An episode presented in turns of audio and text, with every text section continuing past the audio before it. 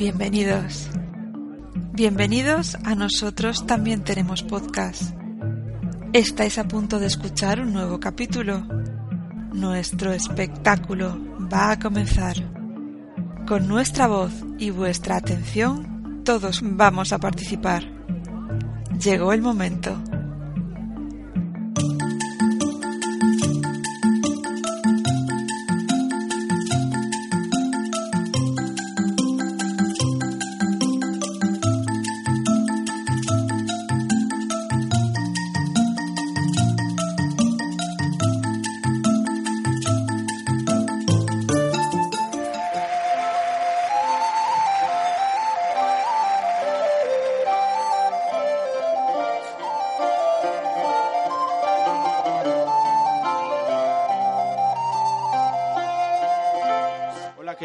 Hola queridos, nuevo capítulo de NTT Podcast. Y estoy solo yo, soy Fidel o Soumeco, como prefiráis.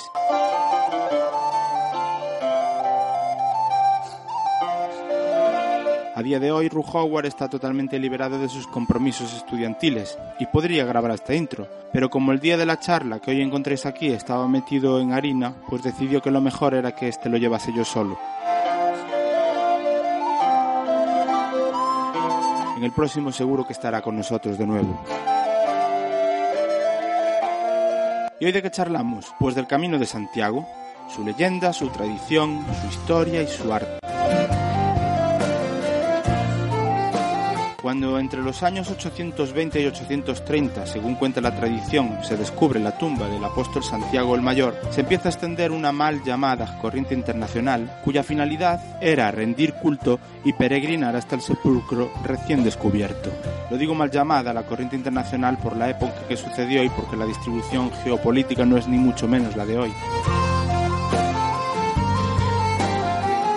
Las motivaciones de este éxito serían difíciles cuando no imposibles de explicar. Solo podríamos a través de las razones que pueden dar los peregrinos actuales, pero que avanzo será tema de otro capítulo de podcast. De hecho, os emplazo con los métodos de contacto que ya sabéis aparecerán durante el podcast a poneros en contacto precisamente con nosotros para que nos contéis vuestras experiencias en el camino y, aunque probablemente y en muchos casos no diferirá de los peregrinos iniciales, aquellos que se jugaban la vida por las dificultades propias de la época, inseguridades en el trayecto, enfermedades, etc.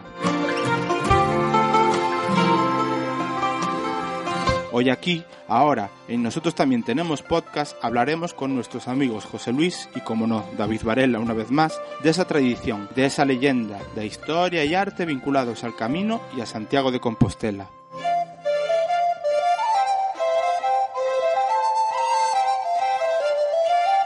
También habrá tiempo para hablar del Códice Calistino y una mini tertulia sobre su robo y su buena o mala custodia.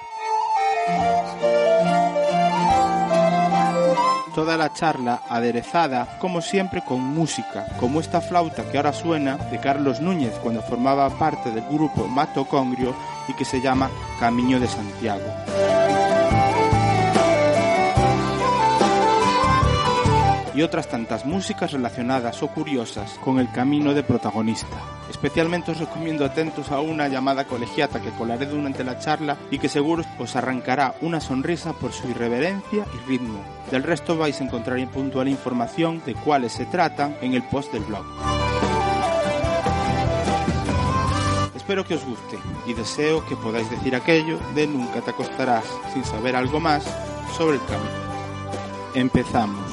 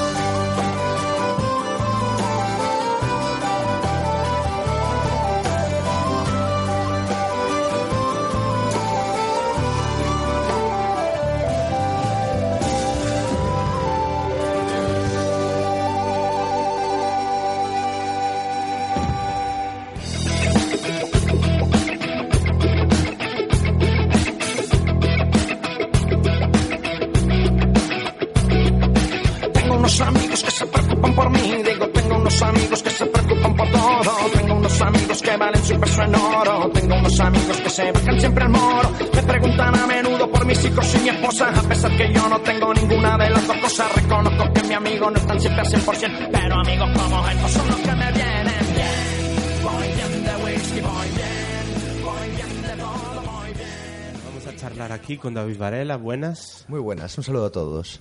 Como podréis ir oyendo a lo largo del podcast, Rubén no está con nosotros para la charla y es que Ru Howard para amiguetes tuiteros y podcasteros eh, no estaba previsto, pero está con el proyecto fin de carrera y bueno, lo convocaron hoy para una matrícula de honor, entonces le daremos desde aquí su apoyo total. Eso. Pues suerte, Rubén, y venga al toro. David, y ahora, pues a ver qué hacemos con este, esta charla sobre el camino. Si no tenemos a Rubén, ya somos dos solos, tenemos que buscar a alguien. Malo será que no encontremos a nadie por aquí, ¿no? Bueno, eh, me das un minuto que voy a ir a, a buscarlo. Espera, se me está ocurriendo una persona.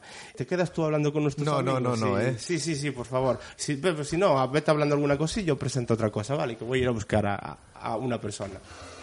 Bueno, pues a ver qué os comento yo. Eh, se me ocurre, dado que vamos a hablar del tema jacobeo, si tal ponemos aquí una música que utilizan los monjes de Kongs para despertar a los peregrinos que se alojan en su, en su monasterio. Así que a ver qué os parece.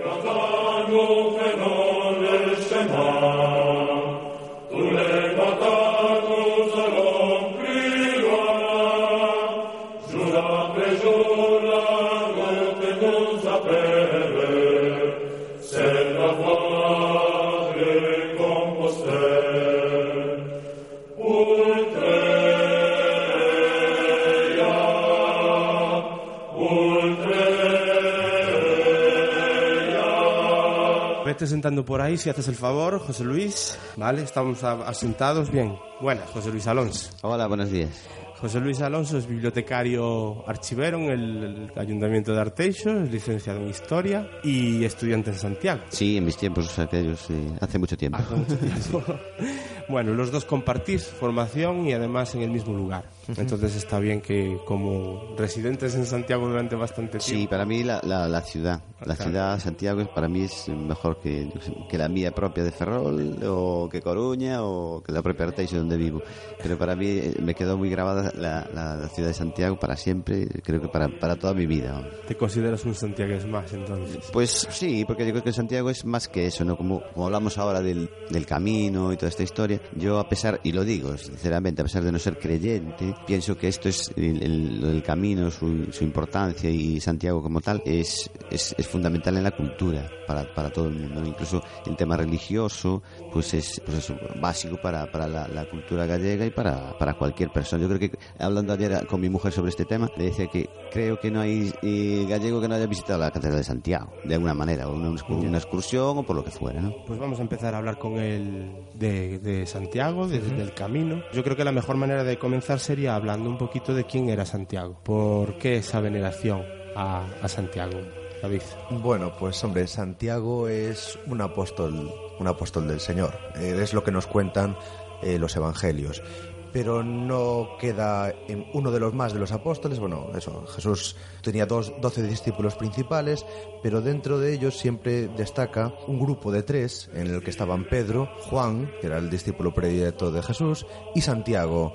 Y esa predilección se destaca sobre todo en que eh, son testigos de acontecimientos únicamente ellos tres, y los son importantes en que se demuestra un poco, según lo que nos quieren hacer ver los evangelios, se demuestra la, sobre todo la gloria de Jesús, ¿no? Y una es en la resurrección de la hija de Jairo, otra es en la transfiguración y otra es en la oración del huerto de los olivos. Esos son los tres grandes hechos en que, en que está la figura de, de Santiago acompañado por su hermano Juan y por Pedro. Deus ad Además tenemos que decir que, que ahí había otro Santiago entre el grupo de los doce. Entonces para distinción se utiliza el término de Santiago el mayor y Santiago el menor, no porque uno fuese más alto que otro, tal cosa que no sabemos, sino precisamente por esta mayor relevancia que tiene este Santiago, hermano de Juan e hijo de Zebedeo, entre el grupo de los apóstoles. Lo señalan uno de los grandes apóstoles dentro del grupo de, de Jesús. Y eso es lo poco que nos cuentan los evangelios. Demos cuenta que los evangelios son ante todo textos que nos intentan enseñar qué hizo Jesús no son libros de historia. Más libro de historia es un poco los Hechos de los Apóstoles, que nos da el último dato sobre Santiago, que es su, su martirio. Santiago fue el primero de los apóstoles en que sufrió el martirio en el año 43, an- claro, evidentemente después de Cristo, obviamente, y fue martirizado en Jerusalén, eh, fue decapitado en Jerusalén.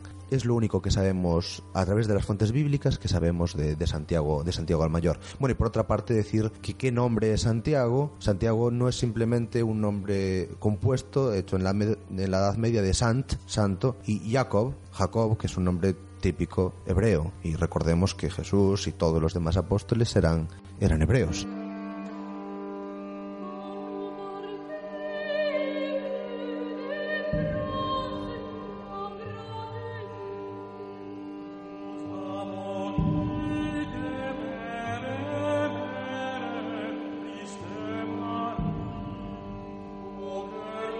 Haciendo esta introducción sobre quién era el Santiago, el personaje, vamos a hablar del origen de la tumba de Santiago. Leyenda, realidad, tenemos que comentar un poquito de todo. Entonces, ¿de dónde sale, qué nos cuenta la tradición de cómo llegó Santiago a Compostela? Mm, Bueno, es una el viaje es una cosa que se va gestando a lo largo del tiempo, sobre todo porque está claro que su lugar de martirio es es, es Jerusalén. Entonces la cuestión es, eh, ¿había llegado antes Santiago no a tierras gallegas? Eso ya es complicado. De hecho, la propia iglesia compostelana varía su versión diciendo sí que sí, que evidentemente Santiago predicó antes en España y de hecho el- el- la Virgen del Pilar se relaciona mucho con esa predicación de Santiago en España, pero en cambio en otras veces varía o, o olvida esta versión y simplemente le interesa saber que ellos son los custodios del cuerpo pero sin ninguna vinculación con la predicación. ¿Por qué? Porque Roma no veía en muy buenos ojos el hecho de que, de que Santiago, o sea, Roma me refiero, la sede romana, la sede pontificia, no veía con muy buenos ojos el hecho de que se dijera que el apóstol había predicado aquí. Pero lo que sí es asentado en todas las tradiciones es la idea de que Santiago llega a través de una barca traída por dos de sus discípulos, Teodoro y Atanasio, Barca de piedra. barca de piedra. Barca de piedra. La cuestión es que a lo mejor era una barca que llevaba piedras, no es que fuese una barca de piedra, pero bueno, eso entramos en, en las leyendas y demás, y que conste que hay representaciones gráficas incluso en, en románico ya, o sea, es una tradición eh, muy anterior que en el 12 está plenamente consolidada, y así se ve en imaginería, en iconografía, y llegan los discípulos, a- atan la barca al mítico Pedrón del Padrón, que no deja de ser un ara romana, y a partir de ahí inician un camino hasta llegar al, a lo que será el germen de Santiago.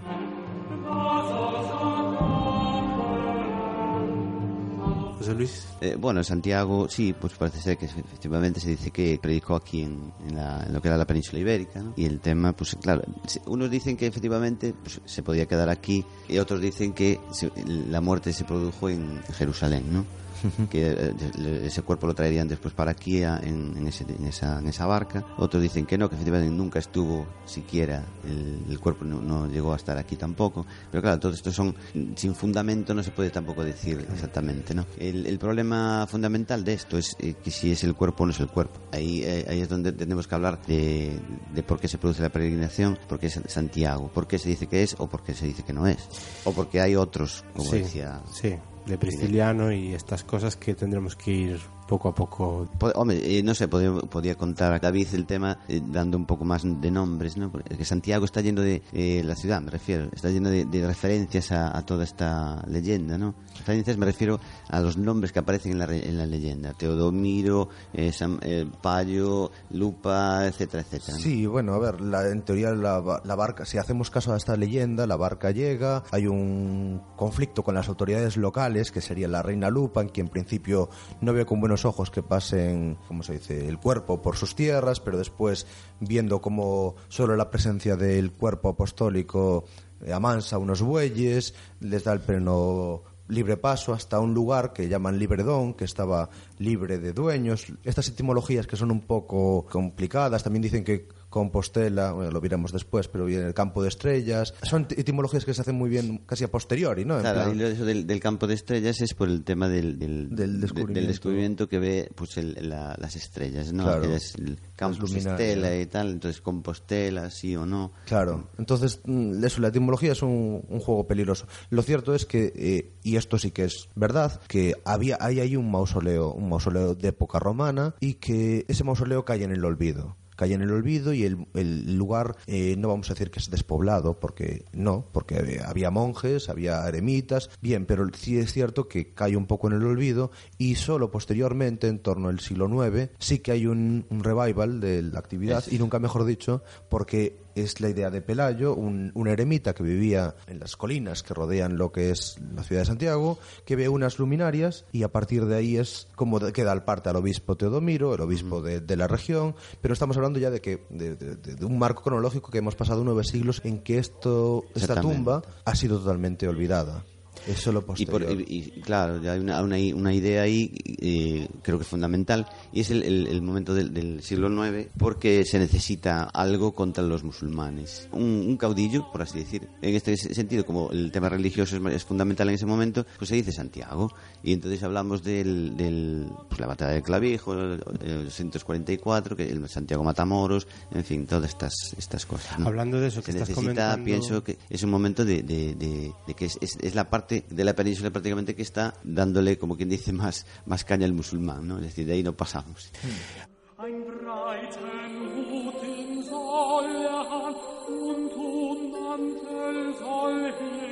Hablando de eso, eh, vamos a ver, eh, está demostrado porque se descubrió una tumba que Teodomiro, el obispo, existió. Ah, sí, sí, no, sí, por es- supuesto, es, por es supuesto. histórico, claro. Pelayo existiría, el monje. Mm, pues, el ¿por monje o el no? eremita. ¿Por Lo digo, no? no es mucha casualidad que precisamente en esa época, la que tan convulsa, en la que había una zona de España en la que estaba intentando reconquistar terreno, el héroe por antonomasia del reino Astur era Pelayo. No será mucha casualidad. No, eh, yo creo que no, vamos. Payo es un es un nombre además muy Muy muy, común. Común en el sentido de que es, el prototipo de, bueno, la historia de San Payo es el niño que es llevado por los musulmanes y que ah, es objeto de los deseos de los musulmanes y lo de lo, lo martirizan por no querer ni convertirse ni ni, ni ser eh, paje o servidor de, de- de- de los musulmanes. La cuestión es que el nombre de Payo rápidamente se, difunde y su culto también. Ajá. Yo creo que a lo mejor eh, 20 años o 30 años después hay en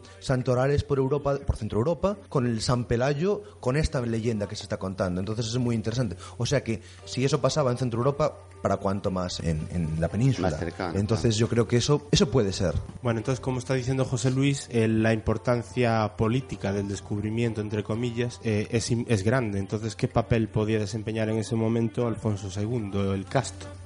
Bueno, hombre, Alfonso II fue un rey muy, muy vinculado, un rey de Asturias muy vinculado a Galicia, eh, no solo por su familia, sino por sus propias experiencias. Cuando tenía que acceder al trono, pues es víctima de una, bueno, de un golpe de Estado, no se puede llamar muy bien golpe de Estado, pero vamos, de conflictos en, en la propia monarquía Astur y el propio rey se tiene que refugiar en el monasterio de Samos. A partir de ahí inicia una vinculación muy importante con Galicia.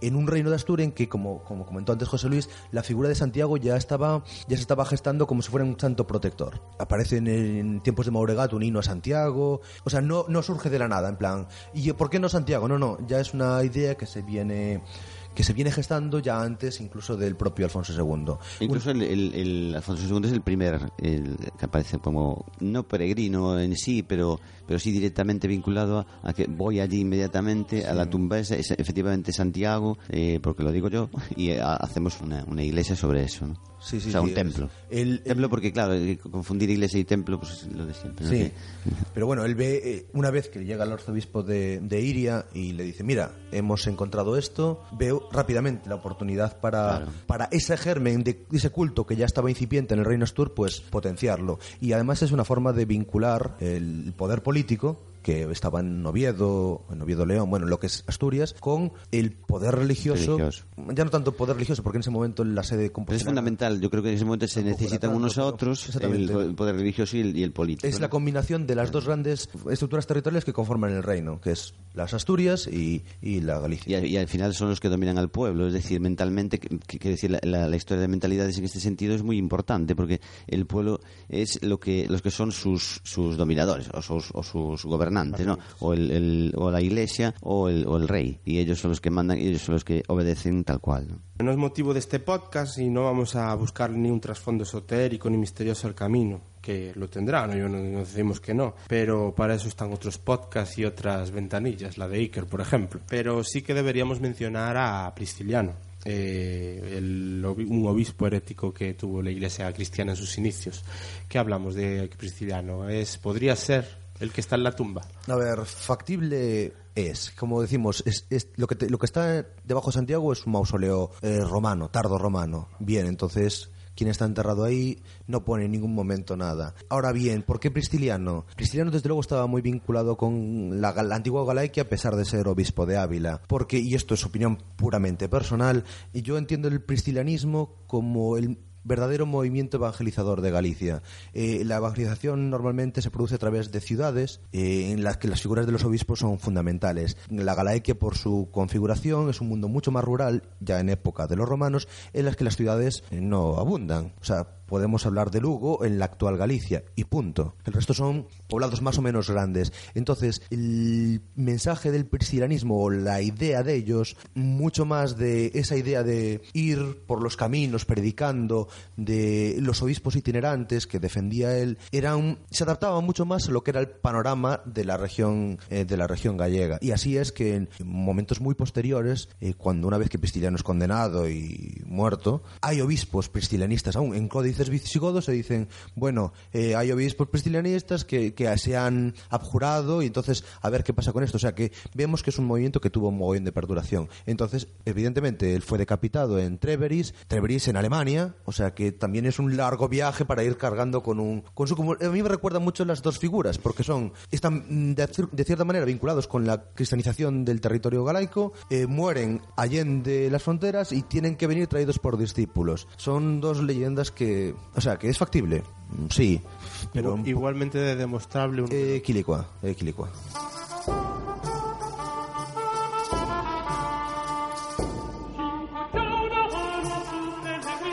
Claro, en este tema, pues eh, efectivamente hay, hay gente de peso, como Claudio Sánchez Albornoz, que dice que no son los restos de, de- de Santiago. No sé si dice lo que, que son de Prisciliano o no. Hay gente que sí, que efectivamente hablan de Prisciliano, si son lo- estos restos o, o- o no son. El, el problema es que de Prisciliano es, como decía él, pues algo diferente. La iglesia eh, se, se topa con este, con este personaje. Y yo, por lo que tengo leído, no sé si, si, si es así, lo puede confirmar David, que es un- que quiere pretender volver a, a la, a la época de Jesucristo, ¿no? La pobreza, la tal, la, visión de la igualdad entre la gente, incluso de que la mujer tiene un papel también, le da un papel como evangelizadora también, ¿no? Sí, efectivamente. El problema es que la sucesión apostólica, o sea, la, la forma de nombrar obispos y lo que es el canon de la estructura eclesiástica, Prestiliano se lo saltaba por la torera. Entonces, de ahí ese movimiento herético, no tanto por lo que, por lo que se predicaba, sino por la organización que se tenía, efectivamente.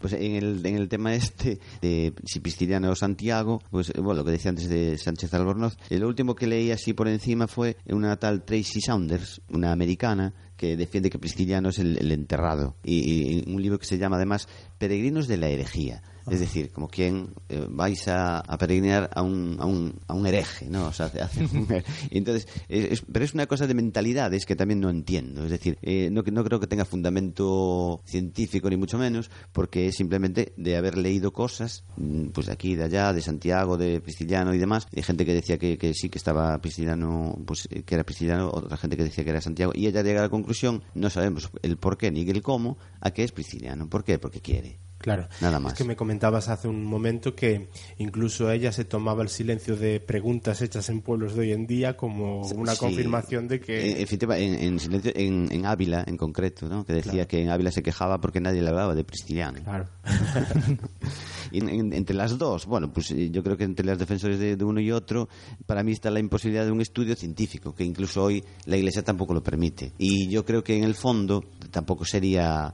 Yo entiendo esa, esa, esa actitud, porque un- algo que está ahí ya instaurado, como, que, como decíamos antes, tan, tan importante para la, la cultura de, de to- de toda España, toda Europa, incluso de, más de Galicia, incluso económico, ¿no? Por así decir, en, en su momento, cuando es un, un año santo, pues queda insta- instaurada y que quede. No es tan importante el tema de quién está enterrado, sino No, todo el- la idea lo que- es, es lo, lo fundamental y la idea es lo que movió toda, toda esta gente, ¿no?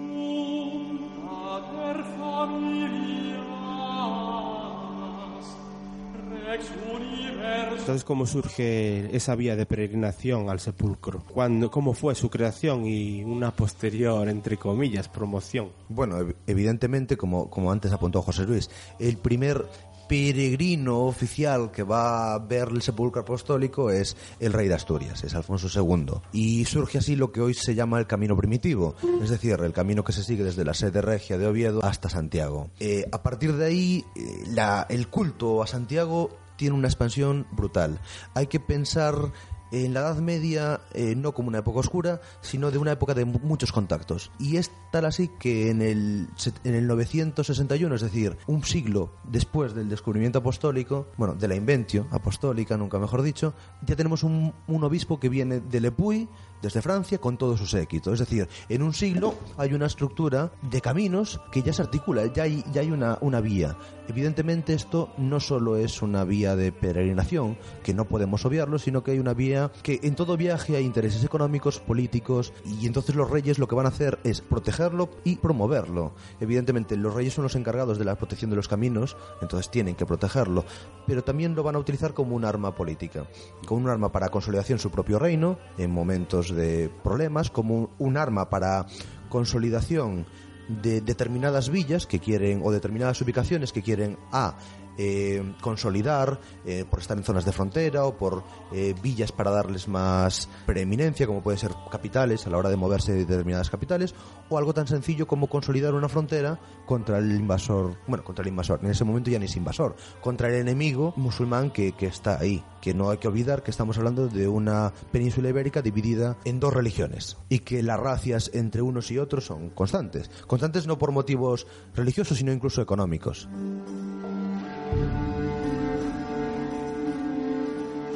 Bien, yo, creo que sí, efectivamente, el, el tema económico es importante, se mueve bastante la, la economía en esta época eh, y además estoy de acuerdo con él en que diga que la, la- ver la, la- la Edad Media como algo vivo, no como algo eh, tan muerto o, o aquellas las tinieblas de la Edad Media, eso es mentira.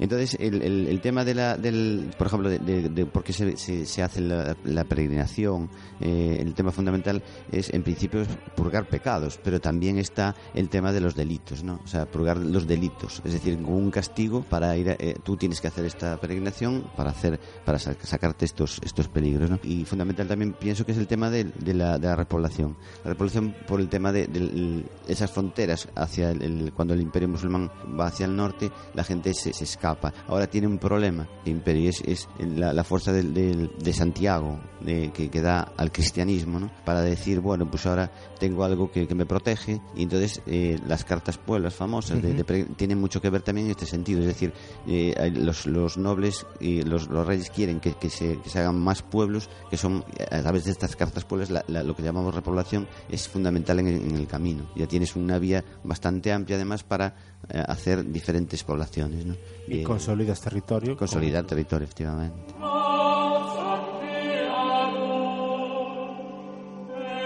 Claro, tenemos que pensar que y en su mayor parte lo que es el, camino francés eh, sigue una vía romana. No estamos hablando de, de baldíos demográficos, lo que estamos hablando es que los reyes con estas cartas pues lo que hacen es organizar un territorio. El sentido de la repoblación es organización, es en- informar a part- entrar a formar parte del pueblo, es decir, de la organización del reino. Y qué mejor forma de consolidar villas, pero a veces el camino primitivo romano que se seguía pues va por lugares problemáticos o infras- con infraestructuras malas. Entonces, me interesa, por ejemplo, crear un núcleo nuevo, como puede ser Burgos. Hacemos que el camino pase por ahí y se nos olvidamos del antiguo trazado romano. Así es como funcionaba. Claro. Y esa es la mentalidad que tenían los reyes. Evidentemente, ¿en los peregrinos había esa mentalidad? No. Pero en los peregrinos también había mucha gente que veía una forma de hacer comercio. ¿Cuántos peregrinos venían a para sentarse, formar posadas? Pensemos en Estella. Estella también tiene una carta a Puebla, promovida por los reyes de Navarra, para que se asienten allí francos, y los francos se asientan porque son los primeros en ofrecer servicios a los peregrinos que vienen de su propio territorio.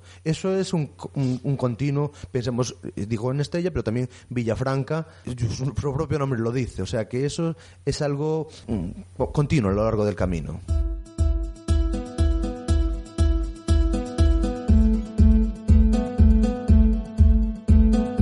Puedes encontrarnos en iVoox y iTunes. También tenemos blog nttpodcast.blogspot.com.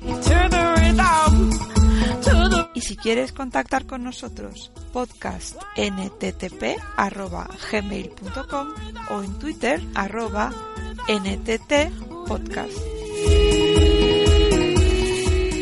Volvemos al santo como personaje y su utilización como símbolo.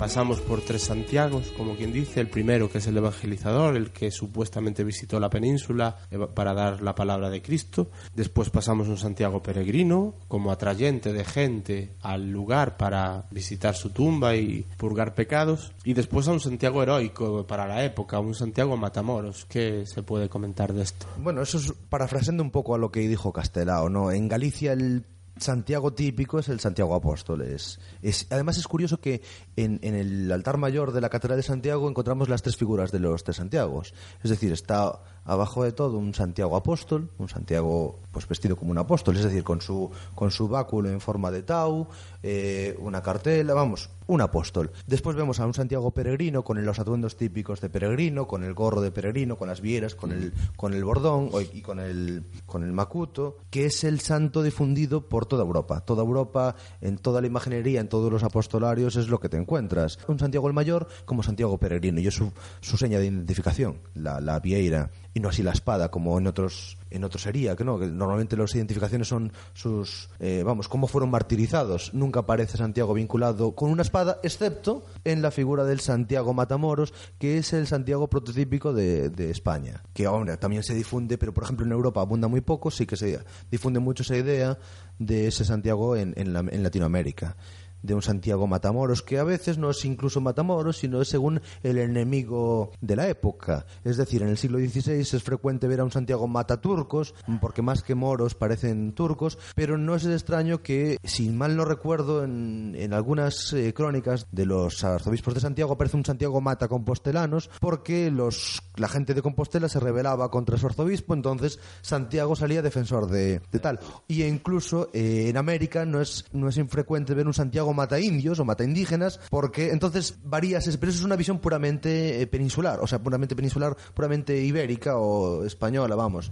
Evidentemente eso no existe en- en Europa sino que es una visión que viene básicamente de las crónicas en que en la batalla de Clavijo, en una mítica batalla fundamental, pero que no deja de ser una pequeña escaramuza, pero bueno, que las crónicas se presentan como una gran batalla fundamental para el destino del reino, aparece la figura de un caballero con una espada flamígera, montado en un caballo blanco, que rápidamente se asocia a esa figura del santo protector que habíamos mencionado, que era Santiago. Va a ser constante la aparición de estos grandes caballeros anónimos con espadas flamígeras en las crónicas de grandes batallas, por ejemplo, en Navas de Tolosa, que es el, el punto que marca la diferencia entre lo que es, o sea, el punto que marca la decadencia de lo que es el imperio musulmán en, en la península. También hay la leyenda de que hay evidentemente mucho más, mucho más legendario. Nadie se creía en ese momento la aparición de, de Santiago. Como que a lo mejor se lo creían en Clavijo, pues evidentemente nunca se lo aparecerían en, en las Navas de Tolosa, que era una, con- una conflagración mucho más estructurada y demás. Pero volvemos a lo mismo. Lo que intentas hacer es, estamos en una cruzada. No, no deja de ser la cruzada particular que tenía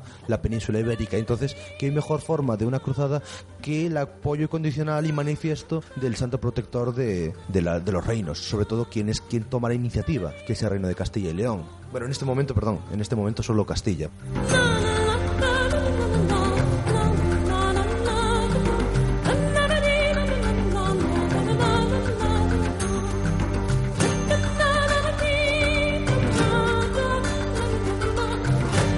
Nos vamos a centrar ahora en el acto del peregrinaje, del peregrino. El último año jubileo, bueno, año jubilar iba a decir, no, el año santo, eh, el año jubileo, eh, fue en el 2010. Y vemos ahora, si vamos investigando un poco, que parece ser que el próximo es en el año 2021, 11 años de diferencia. ¿Por qué, por qué es eso, José Luis? A ver, el- lo que sí tenemos confirmado es que el, desde el- es por el 25 de julio cuando cuadra en, en- en domingo.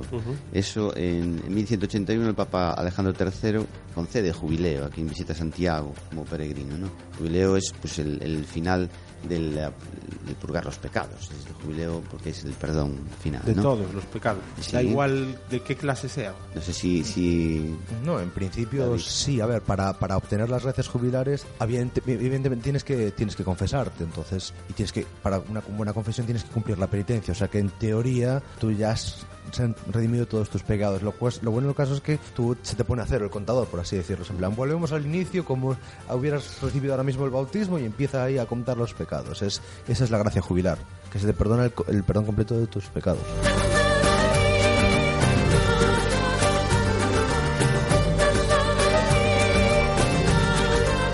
Y yo chincho. Eso no pasa cada vez que uno se confiesa. Es- Teóricamente. Sí, pero es como, es lo que te decía, es como si quedaran unas máculas ahí, en Vale. plan, como si quedaran eh, años de purgatorio, en plan, he sido bueno, pero he tenido fallos.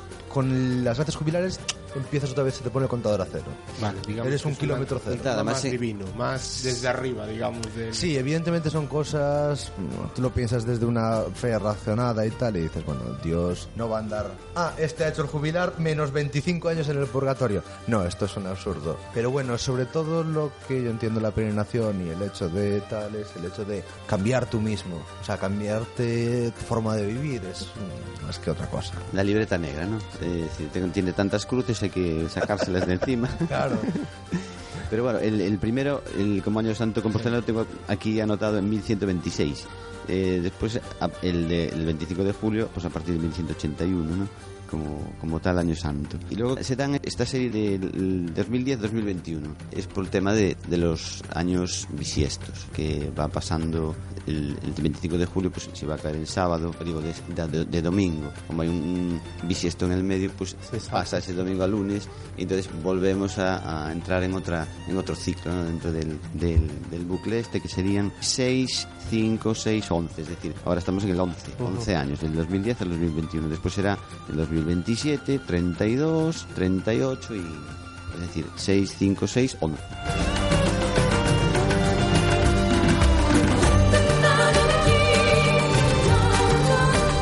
Vamos al prototipo peregrino medieval. ¿Quiénes eran los peregrinos en esa época, en los inicios y en los primeros siglos de peregrinaje? ¿Qué capas sociales peregrinaban? Peregrinar peregrinaba todas las capas sociales. Eh, Lo que decíamos antes, ¿no? Había mucha gente que peregrinaba eh, por penas impuestas. Entonces, no había distinción de si fuese alguien noble que hubiera cometido un asesinato como si fuese otra persona de estatus más bajo. Una cosa que podía pasar es que un noble a lo mejor no tenía por qué peregrinar él, sino que podía pagar a alguien para que peregrinase en su nombre. Entonces, volvemos así también en que no todas las capas peregrinaban eh, o podían asumir costes de peregrinación.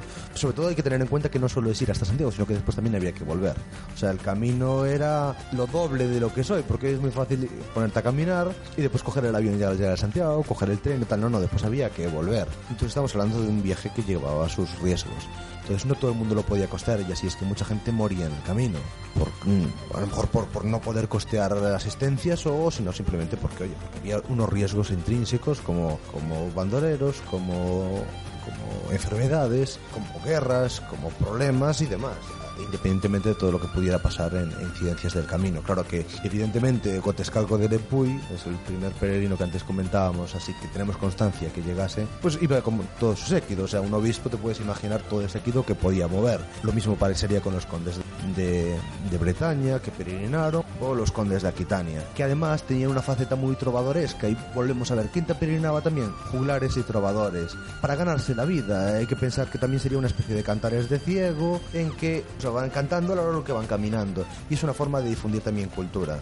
Y hay que pensar que muchos de estos cantares están muy vinculados con la peregrinación. Se cantaban muchos milagros, muchos milagros que después se recogerán en el, en el Codex Calistinos, muchos de estos milagros. Porque evidentemente, ¿qué es un lugar de peregrinación si no hay milagros? O sea, yo voy a Santiago porque quiero un milagro, un milagro que puede ser la perdón de mis pecados, pero también puede ser cojeras, cegueras, etcétera. Entonces también hay que pensar que peregrinarían gente con que esperaba milagros.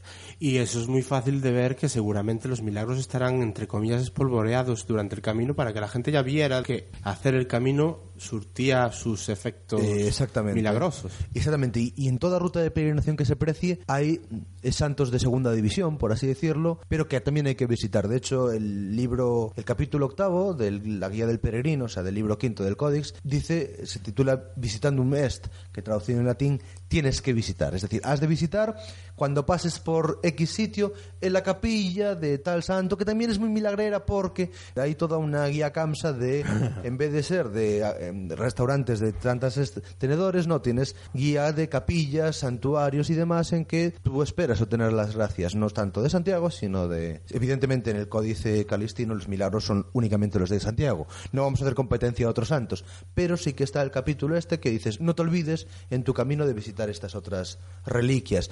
Hay que pensar que el mundo de la Edad Media es un mundo en que el valor de las reliquias es muy importante. Por eso no se puede obviar de la faceta, lo que comentábamos antes.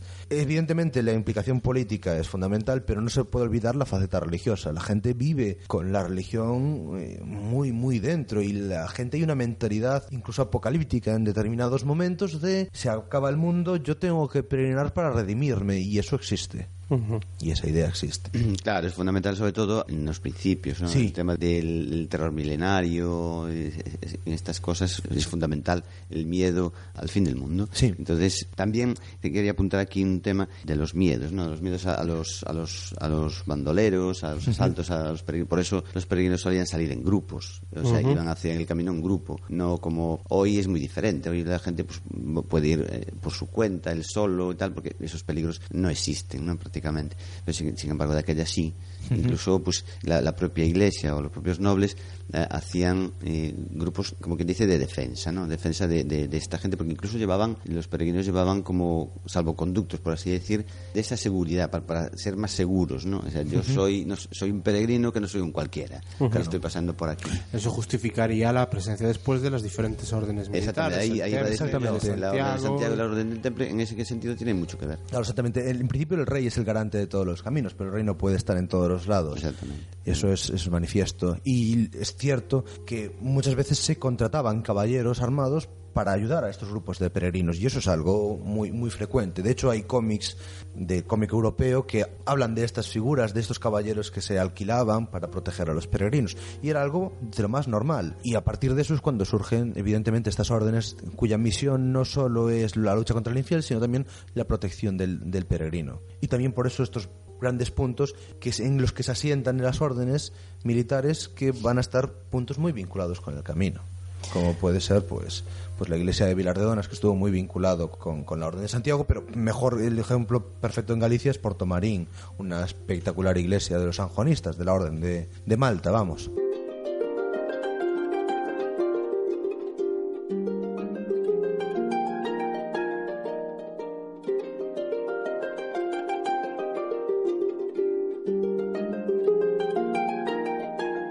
Habla, habláis de los riesgos del camino, pero también hay una vertiente que se comenta del tema de, las, de los peregrinos que iniciaban el camino para desaparecer de su lugar de residencia común, ya sea por un tema de deudas, por un- unos conflictos familiares o razones X. Eh, el tema de establecer eh, poblaciones nuevas, profesiones que a lo mejor se necesitaban y estas cosas, ¿cómo ayudó a que determinadas personas desaparecieran de sus lugares originales? Sí, eh, la, la, Media es una época de movilidad, entonces no nos tiene que extrañar esto. La cuestión es, hay gente que des- quería desaparecer, lo cual es, hombre, en esa época es relativamente fácil, no es tanto como hoy que publicas en las redes sociales y rápidamente todo el mundo sabe dónde estás. Pero también es cierto que había gente que migraba, pues por voluntad propia, unas por picaresca simplemente, en plan yo sé que en el camino pues puedo acogerme de la buena displacencia para con los otros de peregrinos que pueden ofertar posaderos o hospitales. Y yo vivo simplemente a costa de, hacerme el peregrino. Y eso también existía esta figura de falsos peregrinos.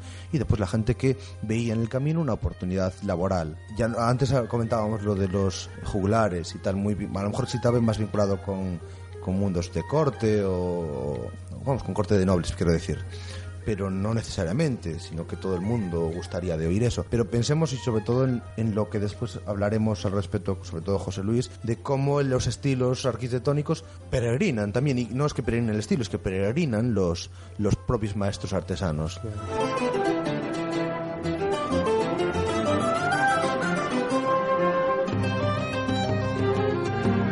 en el tema este, bueno, aparte de toda esta gente que estábamos hablando, de, para purgar pecados, delitos y demás, y, pues para desaparecer o tal, también eh, está la gente, gente de peso. Eh, yo tenía aquí un, anotado, pues, mm, pues gente importante que va a peregrinar por su propio bien, por así decir, y por darle un pulo más al camino y tengo aquí una serie de, de, de gente importante, yo que sé, Fernán González, Jan Van Eyck, un, un uh -huh. pintor así muy conocido, San Vicente Ferrer, Eduardo I de Inglaterra, los Reyes Católicos mismo, en 1488, o eh, se habla incluso en el romance de, del Cid, pues el, propio Cid iría a Compostela también. Y es como hoy, hoy en la actualidad, pues eh, vemos desde políticos hasta deportistas y, y, lo hace un deportista, por ejemplo, un deportista importante y sale en la prensa en primera página. O yo que sé, pues el mismo eh, recuerdo ahora pues a, a Irureta, eh, si ganamos la liga, hago el camino y, y, ahí está el camino y prácticamente día a día los periódicos fueron tomando esa, esa eh, esas etapas de, de, de, Irureta, ¿no? Sí, sí. Esa, esa, ese hacer el camino por una promesa, que eso también, claro, se, también es, que se daría sí, la Edad sí, Media. Por supuesto, sí, sí, sí. Y después eso, lo que comentabas de gente importante, hasta el heredero del Imperio de Japón hizo un tramo de 30 metros quizá del camino, pero, pero es curioso que, que hoy en día tiene una repercusión que posiblemente sería la misma que tendría en la Edad Media. Es lo que, eso, eh, la Edad Media es una época de contactos y, y todo el mundo sabía que los reyes católicos habían hecho ese peregrinaje y eso y los propios reyes se encargaron de, también de, de, dar muestras y tal para ennoblecer el camino y es lo que también mm. nos gustaría dejarlo. Sobre todo por, por una época en, en, que ya empezaba como que como casi a decaer no el tema el tema del camino porque los primeros siglos son importantes luego hay una laguna bastante fuerte y hasta que prácticamente hasta el siglo XX no que se vuelve a dar más más importancia no me refiero al, al, al, hecho en sí porque siempre hubo el camino, siempre hubo peregrinos, sino a la importancia de ser Santiago el, el, otra vez un centro. ¿no? Sí, creo que hay incluso una variación de, de, gente, así como franceses y alemanes siguen siendo pues los principalmente los que siguen viniendo, claro, una época en el momento en que se hace la, la reforma y la contrarreforma, la entrada de alemanes y de según de ciertas zonas, pues evidentemente ahí la peregrinación ha perdido mucho de muchos de los principales gentes que te venían, porque con el protestantismo se rompe un poco esa vinculación, lo mismo pasa con Inglaterra. Entonces, ¿quién viene más en la Edad Moderna? Pues peregrinos quizá de Francia y sobre todo de Portugal, por un camino que no es el tradicional del camino francés, sino que es gesta el camino portugués y tal. La peregrinación sigue, pero desde luego con menos incidencia que a lo mejor en el pleno medievo. Hasta, hasta efectivamente en el 19 prácticamente es, es anecdótico y en el 20 es cuando volvemos.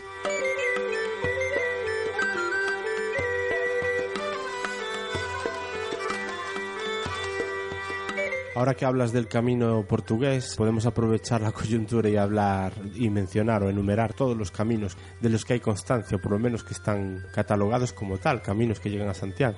José Luis. No, caminos sí hay, hay, hay muchos, ya sabemos, estábamos hablando aquí antes de que parece que, pues, que cada uno quiere, por población, que cada uno quiere su camino, ¿no? por así decir.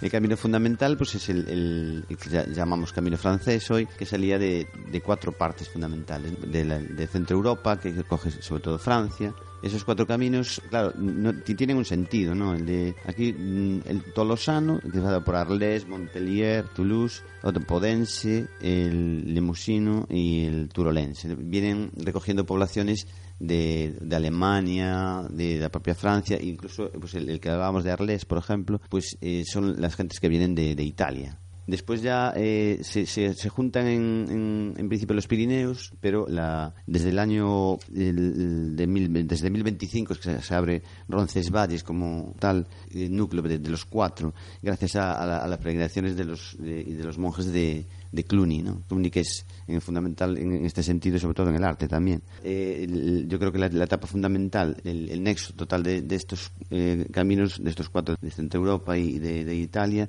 es la, la Puente de la Reina, ¿no? Y a partir de ahí, pues las poblaciones, lo que decíamos que se va haciendo por el camino, fundamentalmente por lo que hablábamos antes, si las cartas pueblas, si interesa eh, sacarlo de la vía romana o no, y después los, los propios de, de, de cada sitio más cercano a Compostela, por ejemplo en, en Galicia, ¿no? que si del norte, que si del sur, que si camino inglés, hasta incluso desde Ferrol y Jubia aparece uno, una parte del camino que efectivamente también se dice que si, que si llegaban peregrinos de, de Inglaterra por mar y desde Jubia pues eh, se, enganchaban también al camino, ¿no? Desde Finisterre, etcétera, etcétera, y de, de- de- del sur de Portugal, Vía de la Plata, que bueno, ahí ya David nos puede informar un poco más.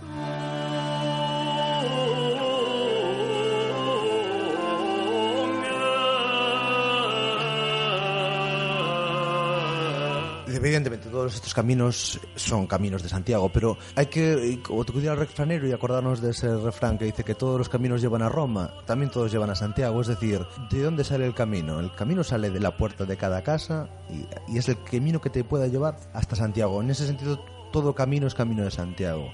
Evidentemente lo que queremos es, o como historiadores nos gusta, certificar el paso de por dónde se basa el camino. Buscamos cuáles son los, los verdaderos caminos de Santiago, los que seguían efectivamente los peregrinos.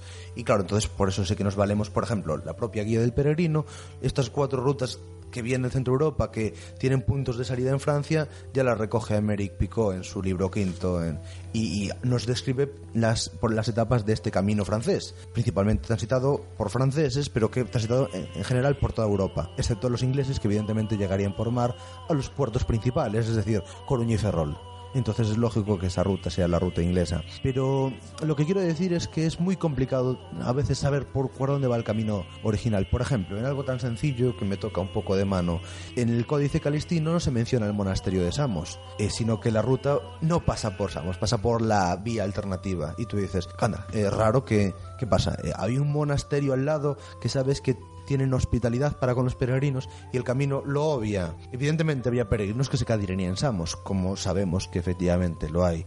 De hecho, hay un monasterio de Samos tiene un hospital y tiene una alberguería que se supone que la alberguería sería para acoger no solo a gente itinerante, sino también incluso a los peregrinos. Ahora bien, no viene señalado específicamente en, en el Código Calestinos. Entonces dices, "Mm". Claro, el problema es que hoy a, esto se junta pues los intereses de, ah, es que yo quiero que el camino pase por delante de mi taberna porque es que aquí en mi taberna entonces yo monto aquí el peregrino y eso es una forma de activación económica. No hay que ser un poco también cerrados en es que el camino solo es uno. No, hombre, el camino es lo que es, el camino fluye. Ahora bien, eh, también es normal y que se haga desde, desde las instituciones unos caminos trazados en los que se garantice sobre todo las comodidades para los peregrinos. ¿no? Igual, que igual que es lo mismo que nos comentaba Mary Picot. En plan, en este río no puedes beber porque el agua es venenosa, pero en el que está al lado sí. Pues aquí es lo mismo. En este camino no vayas porque no hay albergues. Vete por este que hay pues albergues o el camino está bien, está restaurado, está cuidado.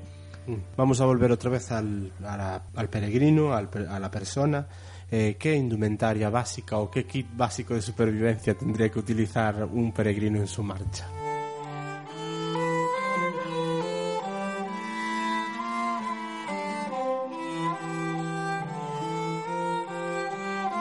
Hombre, ahí las cantigas de Santa María nos pueden ofrecer, yo creo que la mejor representación de cómo sería un peregrino, pues del siglo XIII, más o menos.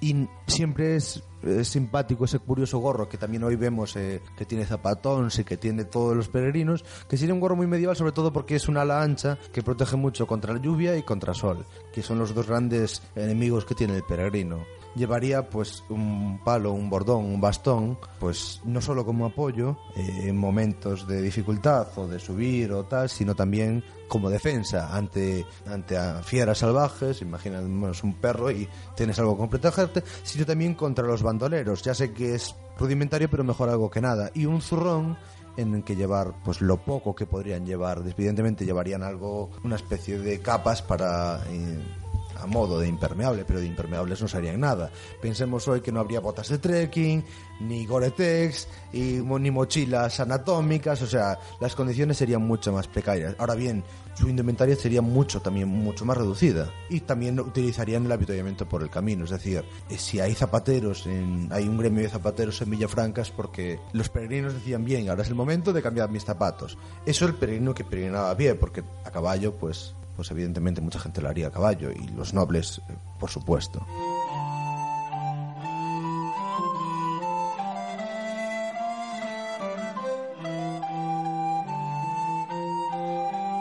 Para los que no lo sepan, mencionaste ahora zapatons. Ah, sí. Eh, es un personaje clásico o una persona que hoy en día vive o está en las calles de Santiago que te las puedes encontrar muy fácilmente.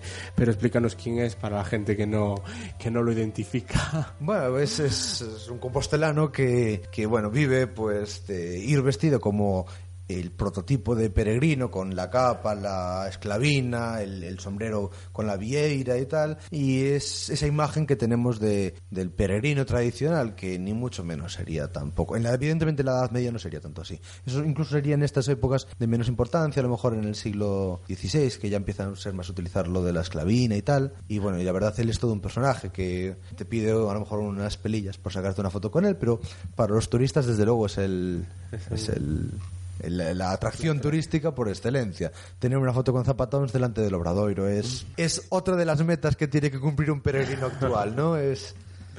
Bueno, eh, mencionabas ahora tanto en la indumentaria del peregrino digamos, clásico, entre comillas, y ahora en Zapatons la vieira. ¿Qué podemos contar de la vieira? ¿Cómo se obtiene una vieira en el, en el peregrinaje? Estamos hablando de la concha de la vieira, perdón. Y bueno, esa simbología que se buscaba al, al otorgarle al peregrino que llegaba a Santiago una, una vieira siempre quieres llevarte algo del sitio en el que peregrinas.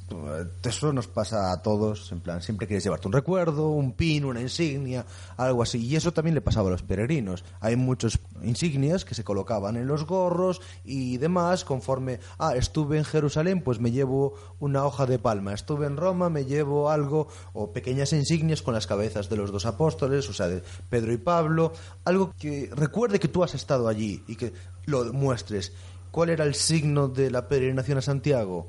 La, concha. De hecho, en, en francés se llama la concha de Santiago. O sea, está muy vinculada con el culto jacobeo, la, la vieira. Al final era eso lo que recibían los peregrinos para demostrar que habían estado en Santiago. Entonces es curioso que hoy en día todo peregrino la lleva ya antes de iniciar el camino, cosa que antes no. Solo lo llevaban los peregrinos que volvían. Era tu forma de demostrar que habías estado en Santiago. Esto después tiene un mogollón de, difusión y en la edad moderna hay muchas vieiras en azabache, plata, gremios de azabacheros y plateros son muy tradicionales en, en Santiago, que se difunden muchísimo. Es decir, creo que hay una vieira natural, no sé si del siglo XIII o del XIV en Estonia, es decir, alguien de Estonia que volvió y llegó a su casa y fue enterrado con ella, demostrando efectivamente que había hecho la peregrinación. Y muchos otros nobles incluyen las vieiras en sus en sus blasones, en sus escudos de armas, para demostrar también su peregrinación. Es muy, muy vinculado, pero sobre todo eso como testimonio. Hoy en día, como testimonio de haber hecho la peregrinación, la Compostela, que dice la sede apostólica certifica que antes la mejor certificación era tener la, la concha. Tanto es así que hay una calle en Santiago, que es Concheiros, que es el único sitio en que estaba permitido la venta a los peregrinos de, de las conchas. Que estaba regulada, entonces. Exactamente. Claro, por eso decía yo antes el, el tema de, la, de, la, de Santiago que está lleno de, de alusiones de, de todo el, el, camino desde el, el, descubrimiento del apóstol hasta hoy, ¿no? Decíamos antes, pues el, Reina Lupa, Teodomiro, ahora dice Cuncheiros, eh, Milladoiro, al lado Milladoiro, de, de, de, Santiago, etcétera, ¿no? Entonces esto de Monte do Gozo... Al final la toponimia... La toponimia y, y la toponimia y, y, la, y, las calles, ¿no? Sí. La, las, la, nomenclatura de las calles de Santiago, mm. las plazas y tal, todo está vinculado a, a, a a todo este eh, la primera guía que se, de la que se tiene constancia que ya has hecho durante lo que llevamos hasta ahora referencias al Códice Calistino el libro quinto del Códice Calistino vamos a hablar de él pero antes de eso, ¿sabéis qué día es hoy? Mm, hoy es 5 de julio. Vale. Hace dos años, los custodios del Códice Calistino en la Catedral de Santiago se dieron cuenta de que faltaba. Ah, Pero pues bueno, no me acordaba. Vale, pues después vamos a hablar más de eso. Vamos a escuchar primero una de las canciones que aparecen entre las partes del libro está un cancionero supongo que sería de para misa y este uh -huh. tipo de cosas y vamos a escuchar el más conocido o el que más más difusión ha tenido que es el de un pater familias y ahora hablamos del códice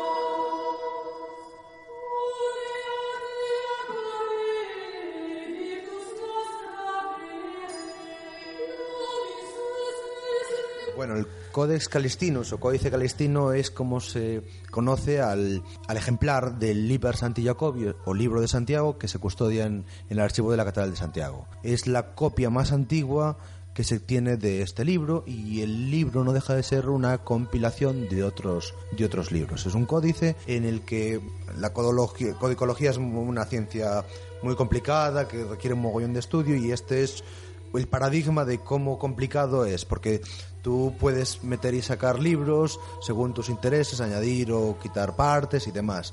De hecho, m- durante mucho tiempo, uno de los cinco libros que forman parte estuvo separado, segregado de- del códice y hoy vuelve a estar otra vez encuadernado en su, en su estructura. Y así pasa con, también con más, con más añadidos, como la carta la carta que da pie e inicio al códice, por eso se llama Codex Calistinus, porque está introducido por una carta del Papa Calisto diciendo como él, que ha hecho también la peregrinación, la llamada divina, para poner de manifiesto lo importante que es el culto a Santiago, cómo se tiene que hacer la liturgia a Santiago, qué importancia tiene Santiago y todo las demás cosas. Pero bueno, la estructura del códex es, es básica, son cinco libros, en el que el primero es un libro de sermones, es un libro de liturgia, la liturgia propia de la catedral compostelana. Entonces, todos los sermones están orientados o a la peregrinación o a la figura del, del apóstol. ¿Qué es interesante de la liturgia? Lo que acabamos de escuchar ahora. Hoy nos puede parecer a lo mejor un poco eh, lento, tranquilo, tal, pero esto era como escuchar a CDC para los oídos de un peregrino medieval.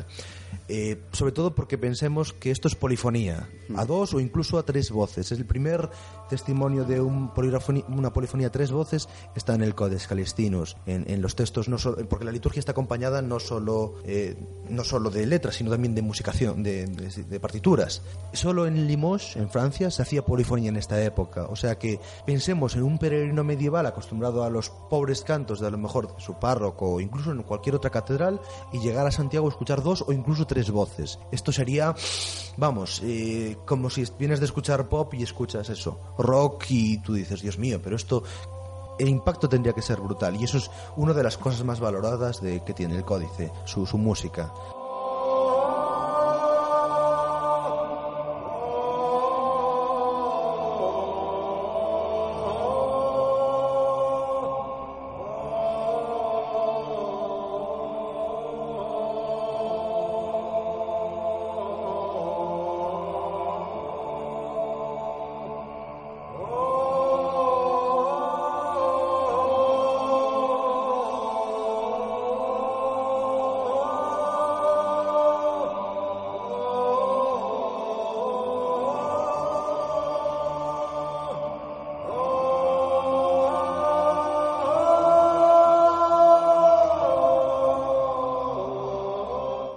Libro segundo simplemente son milagros de Santiago.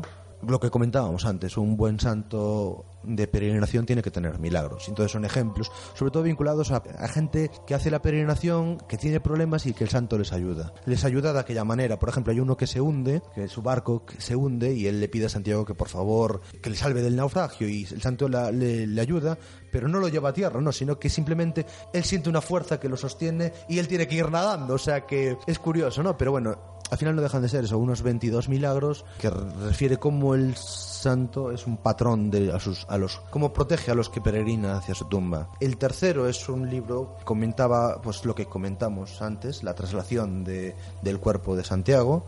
El libro cuarto es el que estuvo durante mucho tiempo segregado, que es el libro el llamado Pseudo Turpín, que vincula a la figura de Carlomagno con, con la protección del camino. Eh, una de las hazañas de Carlomagno era llegar a, a donde estaba enterrado el cuerpo de Santiago, siguiendo la Vía Láctea y siguiendo la llamada del propio Santiago y liberándolo de los infieles. No, no deja de ser un cantar de gesta. No, no es un cantar, pero es un libro de caballerías, que, que no tiene mucha vinculación y por eso durante un momento se consideró que no tenía mucho sentido y se separó. Se llama Pseudo Turpín porque se atribuye a Turpín, cosa que el resto del códice se atribuye al propio Calixto, o a Merípico, que es sobre todo el protagonista, bueno, el protagonista, el que se supone que es el redactor principal del libro quinto, que es el más conocido, que es la guía de peregrinos, que empieza con las míticas palabras de cuatro vías son las que se dirigen a Santiago por Francia y se unen en Puente la Reina, que es lo que nos comentaba José Luis. Bueno, y en eso pues se comenta pues de todo, tanto los caminos como lo que comentábamos, los el carácter de la gente que atraviesa el camino, no dejando en buen lugar a casi nadie, eh, los ríos de los que puedes beber, el cómo estaba Santiago organizado, los santos que puedes visitar, es decir, es una guía muy completa. Animo a todo el mundo a leerla porque es fantástica.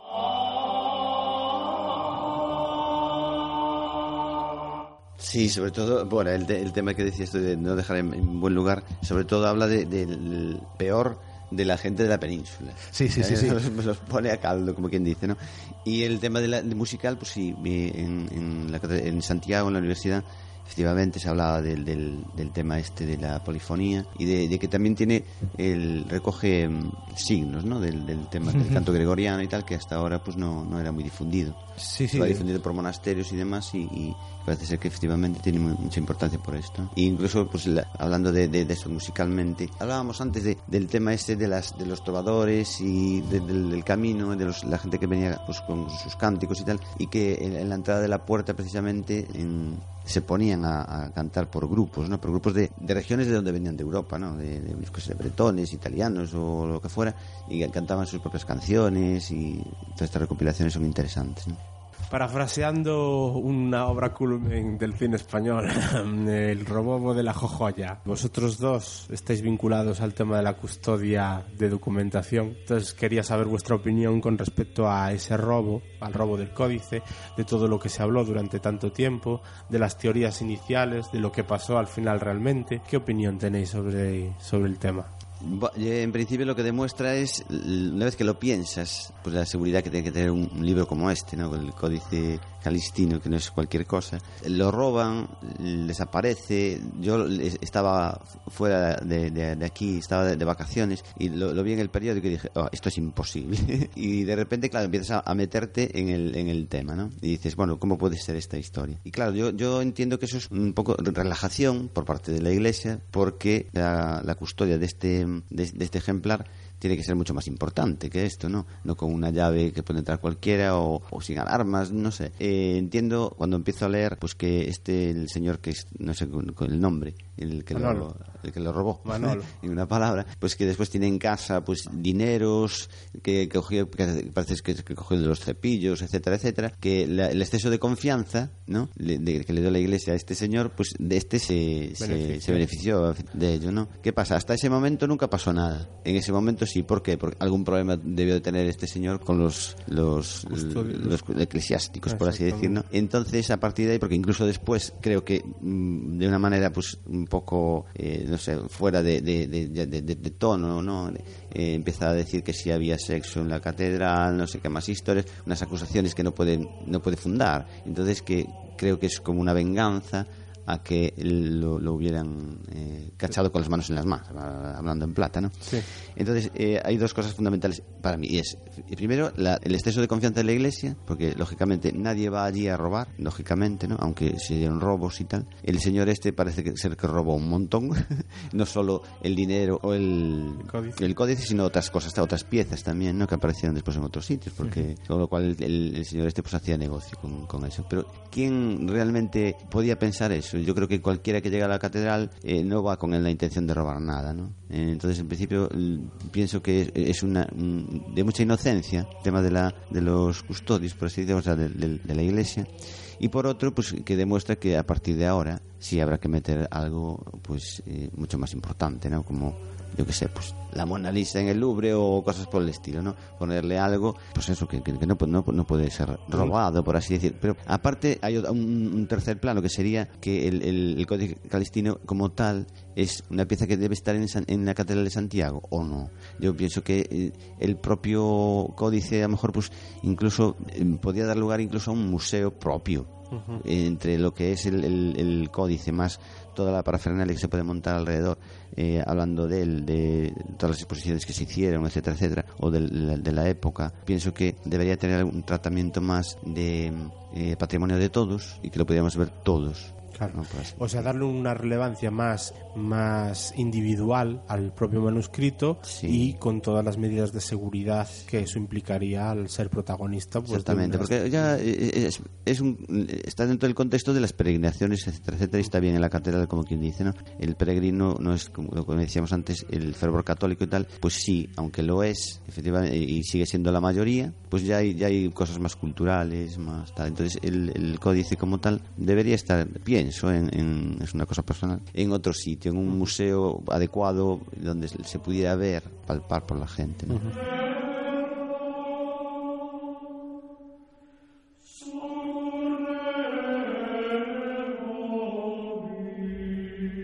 Sí, es, es muy complicado, desde luego, el tema. Eh, bueno, yo estuve en el archivo de la catedral, tanto como investigador como estudiante, y yo sé que como investigador, desde luego, nunca tienes acceso a los manuscritos, eh, salvo solicitud, como funciona en cualquier archivo, y evidentemente en el código, al código no tienes nunca acceso, a no ser que quieras estudiar algo estrictamente codicológico, porque hay muchas copias, y el texto está, vamos, de sobra conocido, publicado en latín, en alemán, en, en castellano, incluso en gallego, o sea que eh, se puede leer perfectamente en cualquier idioma. Entonces, únicamente el investigador accede al original con motivos muy justificados. Y después, como investigador, eh, perdón, como estudiante estuve lo que es en las dependencias del archivo, es decir, lo que nadie ve del archivo. Por eso sé que cuando mi madre me dijo, yo estaba dormido y mi madre, David, acaba de robar el código yo.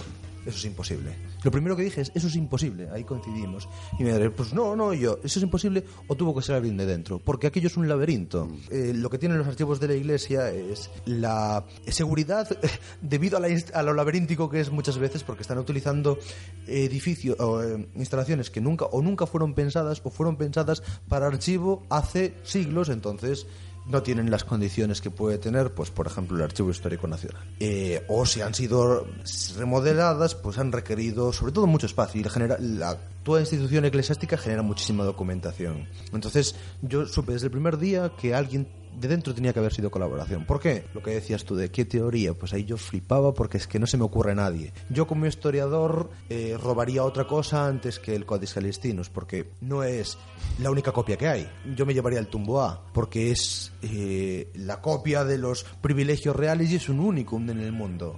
O un alguien que quisiera por el dinero se llevaría, el, por ejemplo, el breviario de Miranda, que es un breviario muy posterior, pero muy, muy rico, con, con bordes de oro, vamos. El código, sobre todo, evidentemente, si lograba algo es porque quería, porque tenía interés en robar esa pieza. Pero pienso que más por, por maldad propia. Es decir, todo esto que estás nombrando tú, Tumboa, el códice propiamente, etcétera, etcétera, son cosas que tú no puedes meter en un mercado. Claro, Es decir, no, no lo vas a robar y decir, pues yo le voy a quitar partido a esto. No, vas a castigar a alguien. Exactamente. Eh, ¿Por qué? Porque lo tengo yo y entonces eh, sería como un secuestro, ¿no? Más, más, más que un robo. Es decir, lo tengo yo, si lo quieres, dame la pasta. Entonces, eh, a ver cómo hago para, De para hecho, devolverlo. de hecho eh, la aparición del códice cuando se encontró, se encontró en un garaje, metido en una bolsa y una Sí, caja con una- más. No, o sea, la propia persona que lo había llevado sabía que estaba haciendo pupa, pero no le daba realmente la importancia que tiene el propio documento. Ah, no, No, porque no puede colocarlo en el mercado, por así decirlo. Si lo quisiera Entonces- colocar, posiblemente lo hubiera cuidado mejor. Estoy No, a lo mejor el códice Sería inocente de todas formas. Sí. ¿eh? Inocente me refiero mentalmente porque ¿cómo voy a colocar eso? Es imposible Claro, porque es eso ya automáticamente salta la alarma.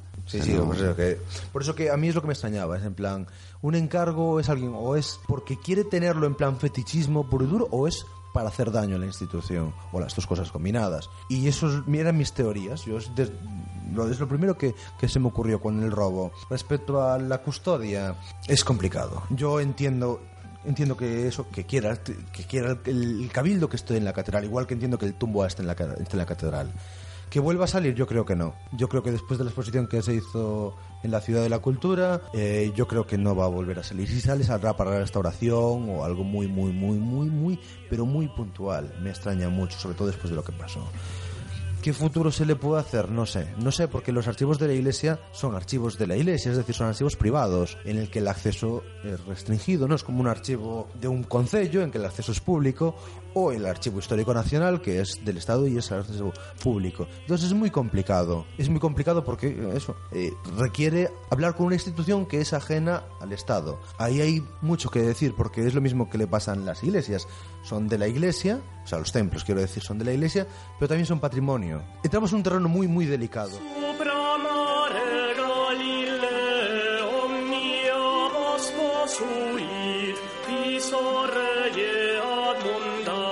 Claro, yo eh, en, en ese sentido es de la iglesia, bien, es de la iglesia, pero y la iglesia como tal tiene un patrimonio que efectivamente es un patrimonio cultural y también el patrimonio cultural al fin y al cabo es, es de todos ya, ¿no?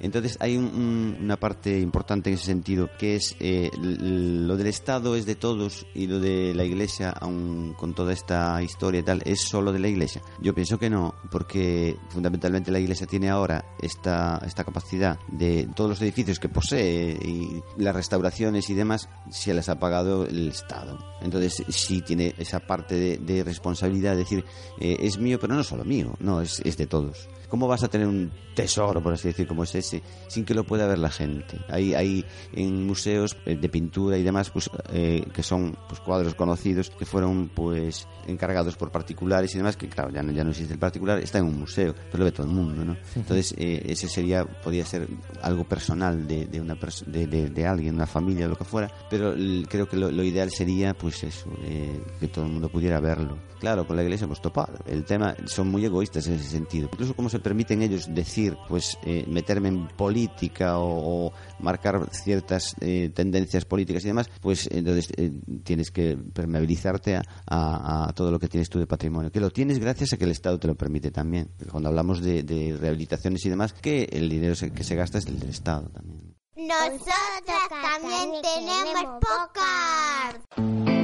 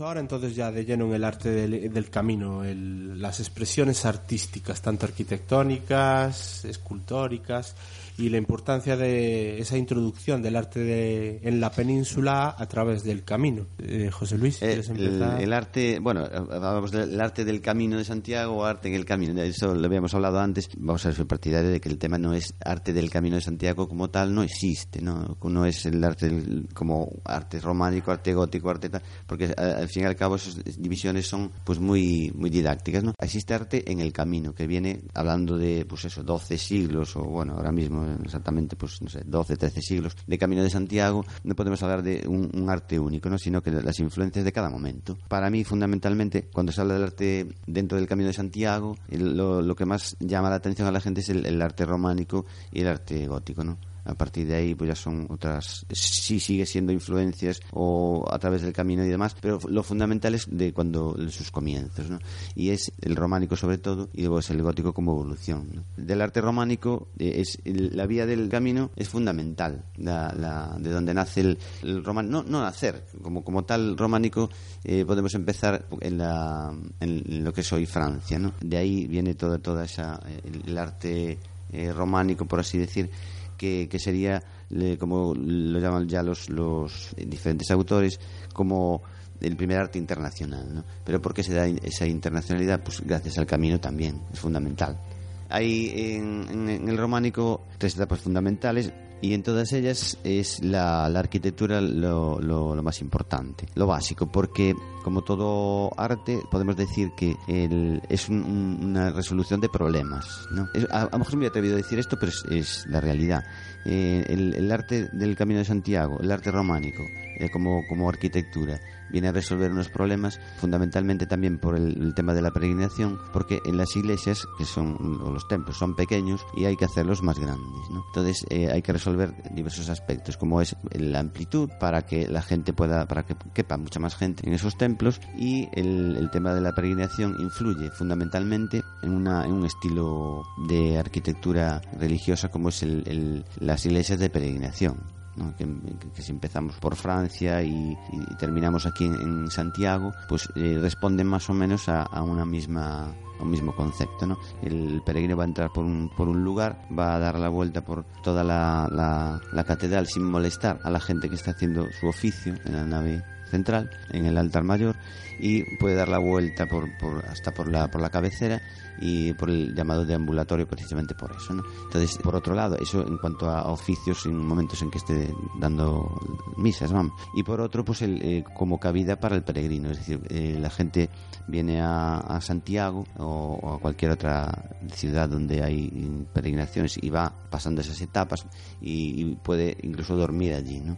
Lo, lo que es la, la tribuna, piso superior, ahí tenemos al, al- al peregrino pues pasando la noche. Un lugar donde hay mucha mucha Pero además de todo esto, va a ser también el, cobijo de la, de la escultura, porque la escultura va a ser a través de programas iconográficos que va a enseñar a la gente también la, la- todo el tema re- religioso, ¿no? Precisamente pues las, las tres etapas hasta la desde el, el purgatorio, el- la vida de, de Jesucristo, la, la pasión, etcétera, etcétera, hasta la resurrección, pórtico de la gloria, etcétera, etcétera. Pero bueno, a, a partir de todo esto, como la, la- la arquitectura es la, la que cobija todo, todo el arte prácticamente, en este momento, pues la arquitectura religiosa me estoy refiriendo en este caso, ¿no? Porque también hay que ver lo- los otros aspectos, que sería el camino es fundamental para hacer nueva calzada, que supone pues nuevos puentes, eh, como habíamos eh, hablábamos antes de la nobleza, pues sus castillos, sus fortalezas también son mm, fundamentales en este en este momento. La evolución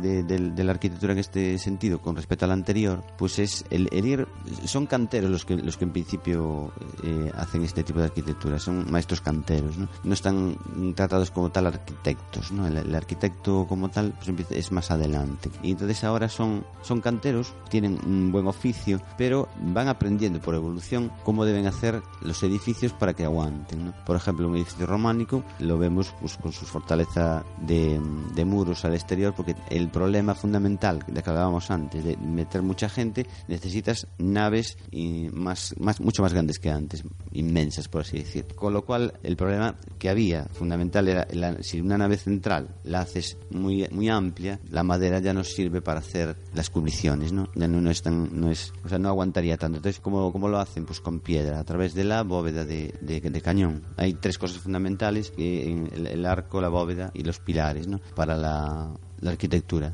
Y entonces a partir de ahí, de sus estudios y demás, de, estos canteros, se, va evolucionando esta, esta arquitectura. ¿Cómo? Pues el- la bóveda va a hacer unos empujes, lo va a aguantar los pilares y los pilares hacia los lados, las naves laterales. Y las naves laterales eh, se, se va a llevar al muro. El muro tiene que ser muy grueso porque en estos momentos es el que aguanta. El muro es el, músculo, por así decir, de- del, del esqueleto, ¿no? El esqueleto fundamental es lo que decíamos, la, bóveda, los pilares y, y- los, los contrafuertes estos, ¿no? O sea, contrafuertes que pues ya en la, la arquitectura del gótico pues se va llevando a... Si ahora es un músculo prácticamente fuerte y tal, después va a ser casi un hueso, por así decir, con el gótico, ¿no?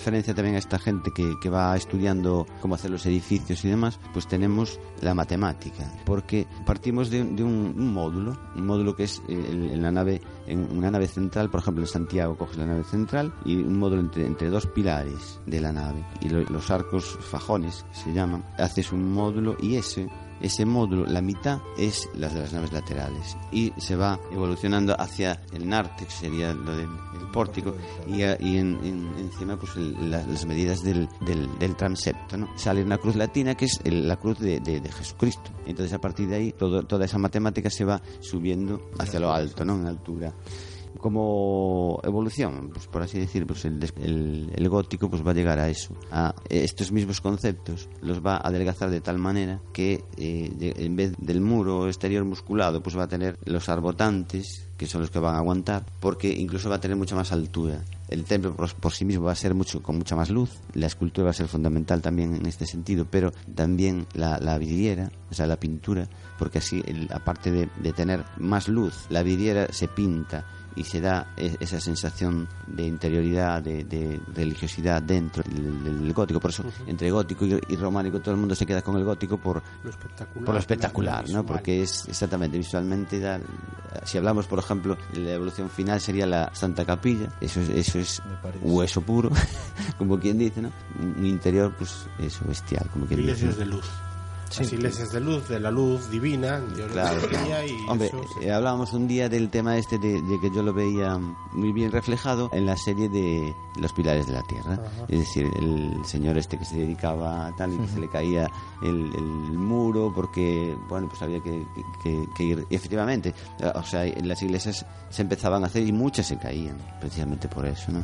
Incluso hoy hay restos de alguna iglesia que se ve, se ve, el- como quien dice, la nave central caída por completo y se ven algunos arcos, ¿no? Es decir, lo que más aguantaba precisamente. Y, y bueno, el plano de escultura, eso, los programas iconográficos, la, la- la evolución también es importante en ese sentido, el estilo, ¿no? Por así decir. Pasamos de, de, de- de algo que es en, en- el románico, por ejemplo, la, la escultura románica que tiene, se centra mucho en, en el marco que tiene, es decir, pues las cabezas a, a la misma altura, o se centra mucho, por ejemplo, en las arquivoltas, eh, que es como redondeado, pues ves, puedes, puedes ver figuras incluso plegadas, porque tienen esa, ese marco, ¿no? Y incluso el marco hasta hacia el exterior, ¿no? No es bajo relieve, pero es un relieve no demasiado abultado, ¿no?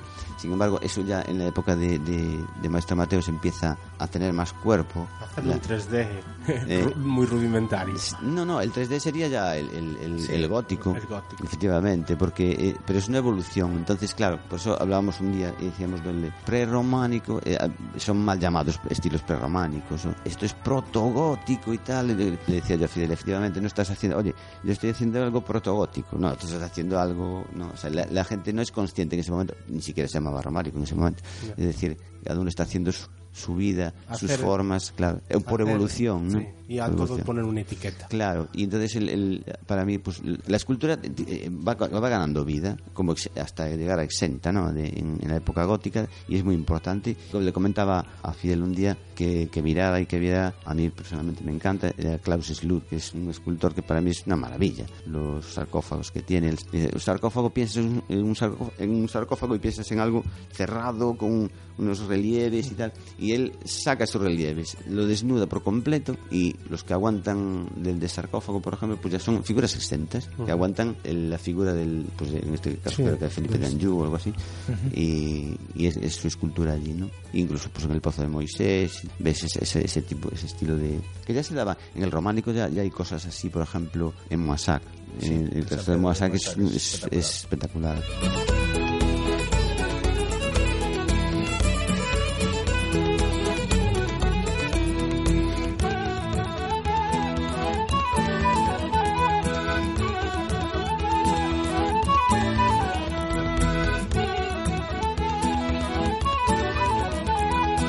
¿Quieres comentar? Eh, solo insistir si llegaba un poco más en qué impresión le causaría a los peregrinos, ¿no? Es un poco...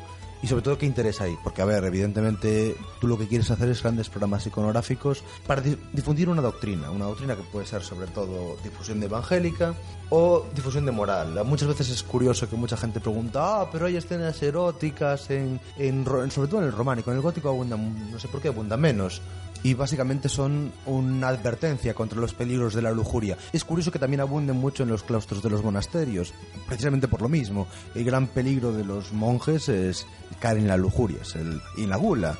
Son los dos grandes eh, males endémicos de los monasterios, que son los que precisamente están muchas veces dibujados y las representaciones del infierno hay esos pecados típicos. Lo mismo pasa incluso en el Pórtico de la Gloria, que se ve a un, alguien que, está condenado al infierno por gula, que está condenado a, a intentar comer una empanada que no puede beber o intentar beber vino del revés. Eso, lo que se difunde básicamente es moral y también, evidentemente, lo que comentábamos de doctrina, tanto evangélica o bíblica, como puede ser pues imágenes de como la puerta del paraíso que hoy se perdió, pero vamos, que eran motivos bíblicos o evangélicos como en, en Platerías, que hoy está bastante remodelado, pero el objetivo era transmitir un mensaje más evangélico y como al final este, en el Puerto de Gloria, lo que hablábamos de la resurrección final, el juicio final, que era el motivo típico de cualquier tímpano, sobre todo en el románico. Eh, Hablábamos antes Moissac, pero eh, a lo largo del camino muchas son las, las interpretaciones de cómo presentar cómo sería el juicio final y la gloria, que era algo que,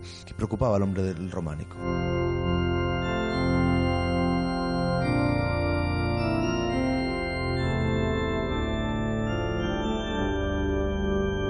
Claro, La para ellos es, es un libro abierto. El- hay, hay que pensar que no, no- la gente normalmente no sabía leer ni escribir. Entonces, eh, se le- le- las imágenes es, eh, es lo que está- es como el cine de hoy, por así decir. ¿no? Sí, son Es- los toma ese documental que te pongo en el Pórtico de la Gloria, por ejemplo, ¿no?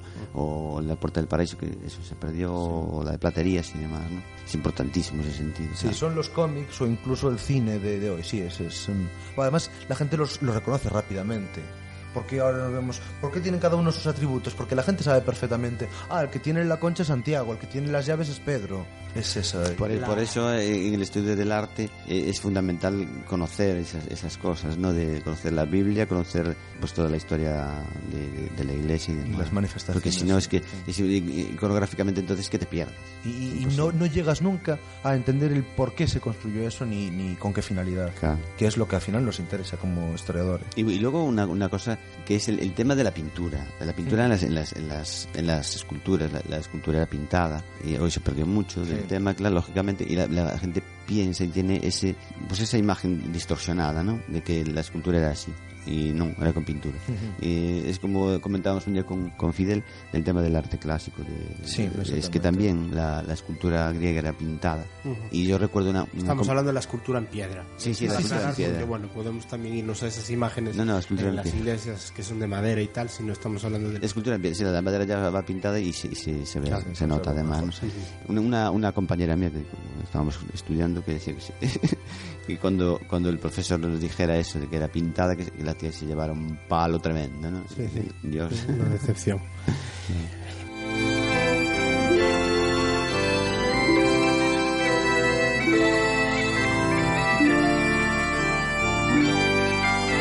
Ya que estábamos y mencionáis y recurrís a la catedral, eh, podemos comentar así por encima eh, la evolución de la catedral y los diferentes, digamos, desde que era un, tem- un simple templo custodio de los restos del apóstol a, lo que vemos hoy en día cuando visitamos Santiago y esa fachada del Obradoiro. Cuéntanos un poquito, José Luis, pues esa evolución desde eh, qué tipo, eh, cómo se fueron super- superponiendo. Bueno, las superponiendo las, las construcciones de- desde Alfonso II, de Jiménez Alfonso III en el 899. Eh, la fundamental, la de hoy, es a partir del 1075, que comienza con Diego Peláez. Y bueno, a partir de ahí, los peregrinos que, hablábamos, ¿no? El, peregrino, la gente que viene por el camino. Viene también con, con la evolución de esta arquitectura, es decir, la gente- los primeros canteros mm, son, eh, eh, creo que dirigidos por Bernardo el Viejo, que se llama, porque después hay un Bernardo el Joven, y 30 canteros, son los que empiezan la catedral. Y son franceses, de formación francesa. Desde 1075 hasta 1188 prácticamente, de, de que acaba eh, con Maestro Mateo, pues hay las edificaciones de, de Bernardo el Viejo, que hace pues una parte de... de- se empieza la, la iglesia, todo esto, se empieza por la cabecera y se va ganando terreno, como él dice, hasta los pies. Entonces la, la- la parte fundamental, la primera es la puerta, sería la puerta de azabachería, platerías, que son los brazos del crucero, y después lo que es la cabecera. Y hacia ahí, de esa zona, hacia los pies, hacia el Pórtico de la Gloria, pues se va realizando la iglesia poco a poco.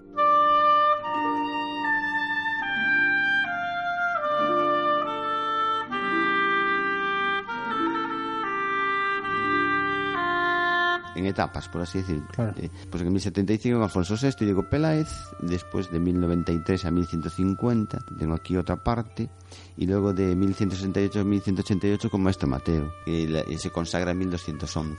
Tú y yo hablamos, hablando del maestro Mateo, supongo que hablar, eh, llegamos al pórtico de la gloria, eh, hablamos de esa diferencia que tiene uno cuando llega a la, a la fachada o a la zona, a la Plaza del Obradoiro, y ve la altura, que tiene una teórica entrada principal, aunque no peregrina, pero sí de iglesia, y esa altura que tiene, que es mm, bastante un desnivel importante Importante. siempre me llamó mucho la atención. Está vinculado al Pórtico de la Gloria. ¿Y por qué esa altura? Porque se, se supone que estaría salvando un desnivel del terreno y entonces a ver si nos podíais explicar un poquito esa, esa diferencia de altura entre lo que es la fachada del Obrador y lo que es a donde normalmente el que no va de peregrino, si va de visitante turístico, por así decirlo, es donde se aproxima la catedral. Claro, es el desnivel que salva la, que es la, la entrada a la catedral con el, el suelo que había en ese momento. Entonces, es el- lo que se llama Catedral Vieja hoy, que es la cripta, es un- una obra que, que lo que hace es aguantar el pórtico de la gloria. Es para salvar es precisamente ese desnivel. La iglesia termina arriba, como antes no había ese problema porque venía de la cabecera hacia aquí. Son muchos años, estamos hablando de muchos años. En ese momento se hace lo que es la cripta, que después se modificó un poco ¿no? por, por dentro, pero bueno, en principio es un- la cripta es un aguante, es un lo que decíamos antes, es un músculo más, ¿no? Pero en este caso de abajo arriba para soportar todo el, peso. Si hablamos de la catedral, tú decías de, de etapas, etapas, hablamos del románico, estamos hablando de la etapa románica, pero es que del románico hasta el neoclásico, hasta el siglo XVIII prácticamente, se están haciendo cosas en la catedral, porque incluso la, la escalinata que, que da lugar ahora, que por la que puedes subir del Obradoiro a- al Pórtico de la Gloria también es posterior, yo no sé, recuerdo si el siglo XVI o XVII. Y, y luego, luego la catedral románica está cubierta por todo, o sea, de- por todos los estilos. Fundamentalmente después en el barroco porque es una época de mejoría económica y entonces económicamente está, está, se está fuerte, por así decir, y se puede gastar. Entonces eh, ahí la, la iglesia gasta mucho dinero y, y recubre prácticamente la iglesia románica. Hoy románico, románico, pues eh, se ve en el interior, pero hasta el exterior es mucho más difícil. Digamos que con el barroco lo que se hizo con la catedral es una máscara, Sí, claro. manteniendo el románico, entre comillas, tapado. Sí, pero fundamentalmente, bueno, hay una, una época que en, época renacentista se hace alguna obra también, ¿no? En la catedral, pero se cubre, es cuando se cubre el pórtico de la gloria en sí, cuando se hace está al aire libre, es la entrada, pero en el siglo XV creo que fue, ¿no? Se hace ya mm, una protección del, del, del pórtico, porque deterioro y demás, ¿no? Y ya en en el siglo XVIII pues se le mete la fachada encima y ya...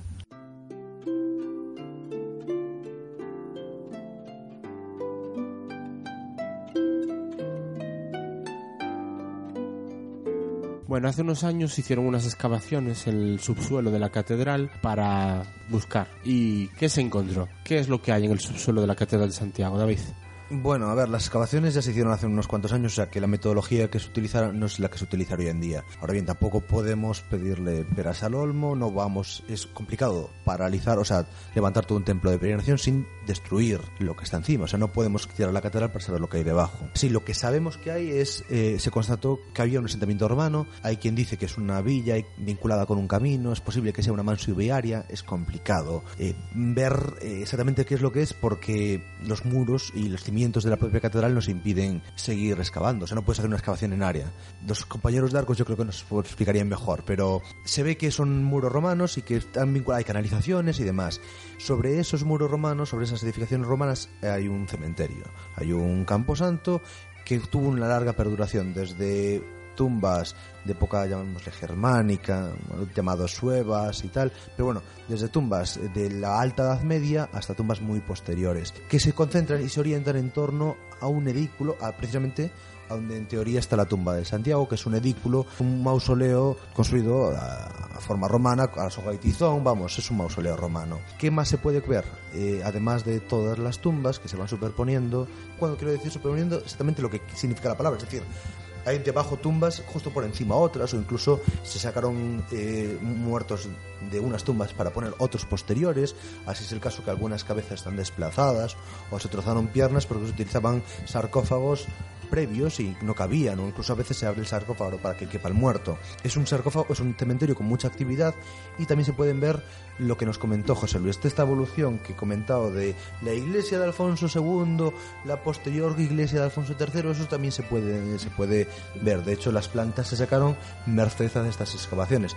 La de Alfonso II es muy complicada de ver porque lo que comentabas tú también respecto al desnivel, conforme nos acercamos más a la tumba de Santiago, el desnivel es mayor, entonces menos puedes eh, excavar porque cada vez te acercas más al nivel del suelo de la catedral. Entonces es muy complicado ver cómo, pero la de Alfonso III se ve bastante, bastante bien y yo recomiendo a todo el mundo que las vaya, vaya a ver porque es espectacular ver el cementerio porque hay muchas tumbas. Y además de las, de las sepulturas también se puede ver un vestigio de una de las torres que rodeaban, la- que rodeaban Santiago. Recordemos que también la ampliación de Santiago eh, tuvo también unas murallas protectoras y los arzobispos de Santiago fueron los principales que se encargaron de la protección. Y uno de estos testimonios, de estos torreones, de la muralla y parte de la muralla, se puede ver al ver las excavaciones. Nos muestra, además se puede ver precisamente porque está muy cerca del pórtico de la gloria y entonces el desnivel es mucho mayor. Entonces se presta mucho para poder ver esto. Lo que demuestran las excavaciones es lo que sabemos a través de las fuentes textuales, cómo va, se va modificando, se va configurando lo que es el locus antijacobi, es decir, el lugar de Santiago, es decir, todo lo que es lo religioso, lo, el vínculo, todos los edificios que se estructuran en torno a la, a la tumba y cómo se va a configurar también el lugar de Compostela, lo que hoy será, vamos, el germen de lo que es la villa de Compostela. Respecto a cómo van haciendo Compostela es, es, es fácil, es decir, en torno, en torno a este dículo apostólico, en torno al lugar santo, los peregrinos empiezan a llegar y muchos se quieren ir a sentar. De hecho, el primer vecino de Compostela que tenemos eh, no era de Compostela, era Bredenaldo Franco, y cuyo apellido nos indica de dónde venía. Mucha gente piensa que la Rúa del Franco eh, se llama así por un dictador de que, que hubo aquí hace tiempo. No tiene nada que ver, se llama así Rúa del Franco porque Rúa donde se asentaban los franceses. La toponimia y los, los nombres de las nomenclator de las calles es muy importante en Santiago y eso da testimonio. Eh, Santiago entonces se particular en torno a dos puntos básicos, uno que es el billar y otro lo que es eh, el locus Santiagobi, es decir, eh, donde está la catedral. Y en torno a esos dos lugares se van a ir trazando calles y entonces vemos si tenemos un plano de lo que es la ciudad vieja compostelana, vemos que tiene una forma de almendra, que respeta lo que sería la segunda muralla que rodaría todo lo que es la villa y como las calles que van desde, desde la catedral hasta la plaza del billar. ¿Por qué? Porque esa es la estructura que donde se iban asentando los, los cada vez más atrayentes eh, eh, peregrinos y gente que se veía atraída porque empezaba a ser un núcleo comercial, un núcleo religioso, un núcleo importante. Y entonces ahí es el origen de, de la ciudad. Es curioso porque hay una rúa nueva en la, en la ciudad vieja compostelana, porque es una rúa nueva, una rúa que abre Gelmire diciendo, bien, estas otras rúas ya están, vamos a abrir una nueva, otra forma de comunicar, es una rúa nueva del siglo XIII, prácticamente, bueno, del, del XII más bien, pero, pero vamos, con una iglesia que se hace ad hoc y demás. Y otra forma, la otra extensión de Santiago es a través del camino. Y el camino, ya sabemos que hay muchos caminos que llegan por las diferentes puertas que va a tener las murallas, pero principalmente eh, la puerta es la puerta del camino, que es por donde viene el camino francés. Y vemos también cómo se van fundando diferentes parroquias según cómo se va extendiendo la ciudad. Y así vemos como la Rúa San Pedro es... eh, es el- el- la extensión, es el primer ensanche de Compostela, porque es salir de los muros de la ciudad y por dónde va la Rúa San Pedro, por, por dónde va el camino, y siguen las casas conforme ese camino, y así es como se va extendiendo la ciudad de Compostela a nivel, vamos, en sus primeros momentos. Ujú. Es muy, muy interesante esto. El tema de la Rúa San Pedro, efectivamente, es por donde entran los peregrinos hoy. Y van directamente a, a Casas Reales, a San Benito del Campo, creo que es, ¿no? Ujú. Y después ya directamente a, a Zabachería. Es la, la ruta. La ruta, la, la ruta en sí del, del Camino de Santiago. Del Camino de Santiago francés. Después están los, los de, lo que comentaba antes David, de Corta, Portafaxeira y otros y tal, que vienen de, de- de otras partes del sur y tal, ¿no? Pero el fundamental es ese. Cuando la gente te pregunta en Santiago cuál es la zona o, cuál- o por dónde entran todos, es esa. que, que se entrara por diferentes zonas de la ciudad no implicaba que la gente entrara por diferentes zonas a la catedral, es decir, todas confluyen al final hacia Bechería. Lo que es el camino en sí, lo que es el tema El religioso y tema tal, debería entrar por, Todos por, los por peregrinos Azabachería. teoría Azabachería. deberían entrar en por Azabachería. Sí, porque al fin y al cabo es una. eh, delante del. Antes eh, eh, se llamaría puerta, se llamaba Puerta del Paraíso y había una fuente para hacer abluciones, también incluso rituales. Es muy importante para los peregrinos. Y es normal que entrasen por allá. O sea, que incluso aunque entrasen desde el sur, a lo mejor subieran hasta el campo, donde hoy está la Plaza Cervantes, Mm. y que bajasen por, por la rúa de, de Azabachería hasta la, la Plaza de Inmaculada, la Plaza de Azabacheros, y entrasen por allí. ¿Por qué? Porque la portada de, pla- de, de platerías es más bien la portada de los compostelanos. Después El, lo- el- el tema ese precisamente de, de Compostela, de, de la, del crecimiento y demás, el siglo XVIII también es fundamental. En, en la Rúa del Villar, la Rúa, incluso la plaza de, de lo que es el Platerías y, y todo el cierre de, la- de- Compostela, pues tiene mucho que ver también con el crecimiento en ese momento también de, Santiago, ¿no? Incluso lo que es frente a la fachada de, Platerías, pues vemos ahí la, creo que la casa del Deán se llama, ¿no?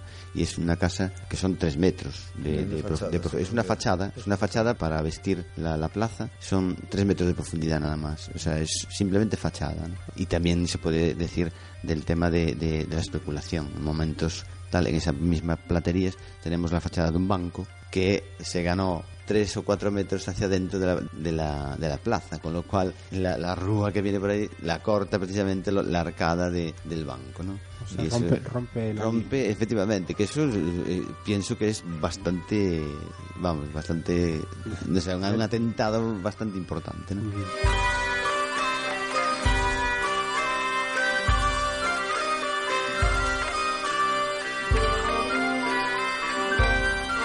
Vamos a ir a una parte de, bueno, ya acabar, para acabar. Hemos eh, desgranado bastante de la historia y del arte del camino y de Santiago, pero a modo de anécdota, algo que parece que forma un poco parte de la liturgia hoy en día y de la misa del peregrino, que es el botafumeiro. Realmente, ¿por qué se está utilizando la liturgia hoy en día y de dónde viene realmente el uso del, del botafumeiro? ¿Por qué se usaba el botafumeiro? Bueno, el, el uso de incensarios en la liturgia es algo normal. Y incensarios hay muchos, no todos tan grandes como el botafumero, que es lo que es, es un incensario. O sea que el primer uso es litúrgico, obvio. Y es un signo de alabanza. De hecho, hoy en día en la liturgia actual se entona el himno a Santiago justo cuando se, se, Se balancea, se columpia el- sí, el botafumeiro.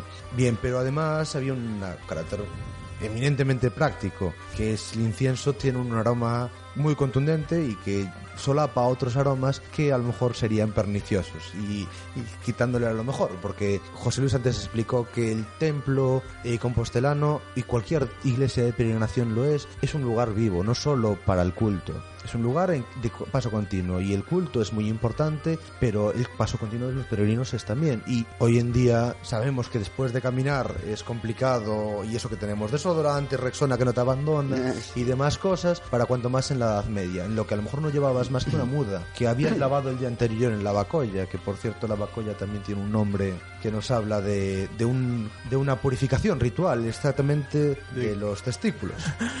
Vale, Pero bueno. eso, eso, eso lo sabía yo y no estaba seguro, pero tú me lo estás confirmando. Sí, sí, sí. La bacolla es exactamente. Pero bueno, no solo se lavaría eso, eso como la parte pudenda, pero es, es- son purificaciones rituales porque es el- la etapa anterior.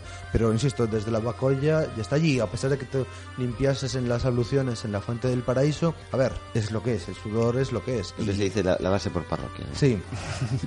y entonces el sentido más práctico del botafumeiro es, eso. la exterminación de olores Claro, eh, sobre todo por lo que estáis comentando, parte del desplazamiento de los peregrinos por dentro y ese olor corporal que traían, incluso por el hecho en sí de que se dormía en las tribunas. Sí, sí. El, bueno, parece ser que, el que que empezó en el siglo XI y el actual es de 1851, es en latón, porque el, en 1554 fue robado. Bueno, había un, un- un- en 1554 se hizo uno en plata y lo robaron los franceses en 1809. Pero tenía que ser mucho más pesado que el latón, me imagino. Hombre, Un- bastante un- más. Un botafumeiro de esa envergadura con de plata tiene que un poco ser. más pequeño, no sé. Y hoy se, se hace pues eh, solo de vez en cuando, ¿no? No es... Cuando son las misas, creo que. Del 25 de julio. Sí, sí, en, so- en solemnidades, y por después, supuesto, claro, claro. Solemnes de... Y en años santos se suele, se suele hacer, en años santos. Pero bueno, después eso, en solemnidades, por supuesto, el 25, por Recordemos- supuesto. Un día importante para Santiago es el 31 de diciembre, De diciembre, sí. que es el, es la festividad por excelencia de Santiago en la Catedral de Santiago. Y entonces ahí también se hace. Por cierto, el, año santo no empieza el 1, sino que empieza el 31, que es el, la festividad de la traslación de, San- de Santiago y es, es el día grande de Santiago, a pesar del el 25, que es la fiesta, por así decirlo, romana, es la fiesta de toda la cristiandad. José Luis, ¿te ha gustado grabar el podcast con, con Sí, este mucho. La verdad Sí. es que mucho, muy entretenido. Bueno, pues David, gracias. Por José favor. Luis, gracias. Gracias a Eh, vosotros. volvemos a recordar de que esta es la primera parte sobre un podcast de peregrinaje. Esta ha sido una parte más, entre comillas, teórica o... Académica, y- ¿no? eh, sí, y la próxima pues ya será con, con peregrinos para hablar de la experiencia en sí del peregrino actual y incluso, bueno, alguna sorpresa, intentaremos tener algún invitado que nos hable de otras Sí, yo como decía aquí del, del peregrino o de- de- del camino en general, es, es algo que, que recuerdo desde siempre, ¿no? El camino de Santiago. El camino de Santiago es desde pequeñito, pues, eh, pues por- porque se hablaba de él mucho de aquella o porque incluso pues en el colegio pues hicimos una, una excursión a Santiago en, un año santo. Creo que en, Galicia el Santiago, el camino y, todo esto que estuvimos hablando hoy a mí, bueno, lo repito co- como antes, me parece fundamental desde el punto de vista cultural y económico cuando es el, el, el Año Santo en sí, que me Claro. parece también pues, un- Muy una, idea bastante importante, claro. Vamos, lo llevamos dentro, aunque no lo haga, no lo hayamos hecho como peregrinos, sí que es, forma parte mucho de, nues- de lo que somos, ¿no? sobre Sí. todo en Galicia. Sí, la identidad cultural gallega es, no cabe duda, que está muy marcada por el camino. Eso no es impepinable. Hablábamos un día, Fidel y yo, del, del tema este de cómo eran los peregrinos o cómo tal, y, y claro, yo le decía, sí, hay, los hay deportistas, los hay porque voy a hacer deporte, lo hacen pues porque por un tema cultural, lo hacen. Y yo le contaba de, de- de gente que, que conocí yo que hiciera el camino en, en completo, de uno en concreto que empezó el camino con, no sé, X personas y acabó haciéndolo él solo, no haciéndolo, sino yendo con ellos, pero él solo porque quería durante la etapa de, de andar y demás pensar en sus cosas, sus historias, en- Evadirse. evadirse de todo. ¿no? Y bueno, es, es, es muy diferente. Yo creo que va a estar muy interesante eso de las experiencias porque las experiencias tienen que ser casi tantas como personas que van por ahí, ¿no? sé. Claro, habrá que hacer una Nada. selección correcta y ya hablaremos. Gracias de nuevo, José Luis. Nada, por favor. Nada. Gracias de nuevo, David. Venga, hasta la próxima. A ver, una nota de posedición, que cuando os hablábamos del Códice Calistino, os introdujimos en él a través del Dum Pater Familias, quería que escuchases este canto de Ultrella de Ancient Tales, que es una adaptación más moderna y que queda ahí como curiosidad. Venga, ahora os dejo con ella y ahora sí que se acaba este capítulo de NTT Podcast. Hasta la próxima.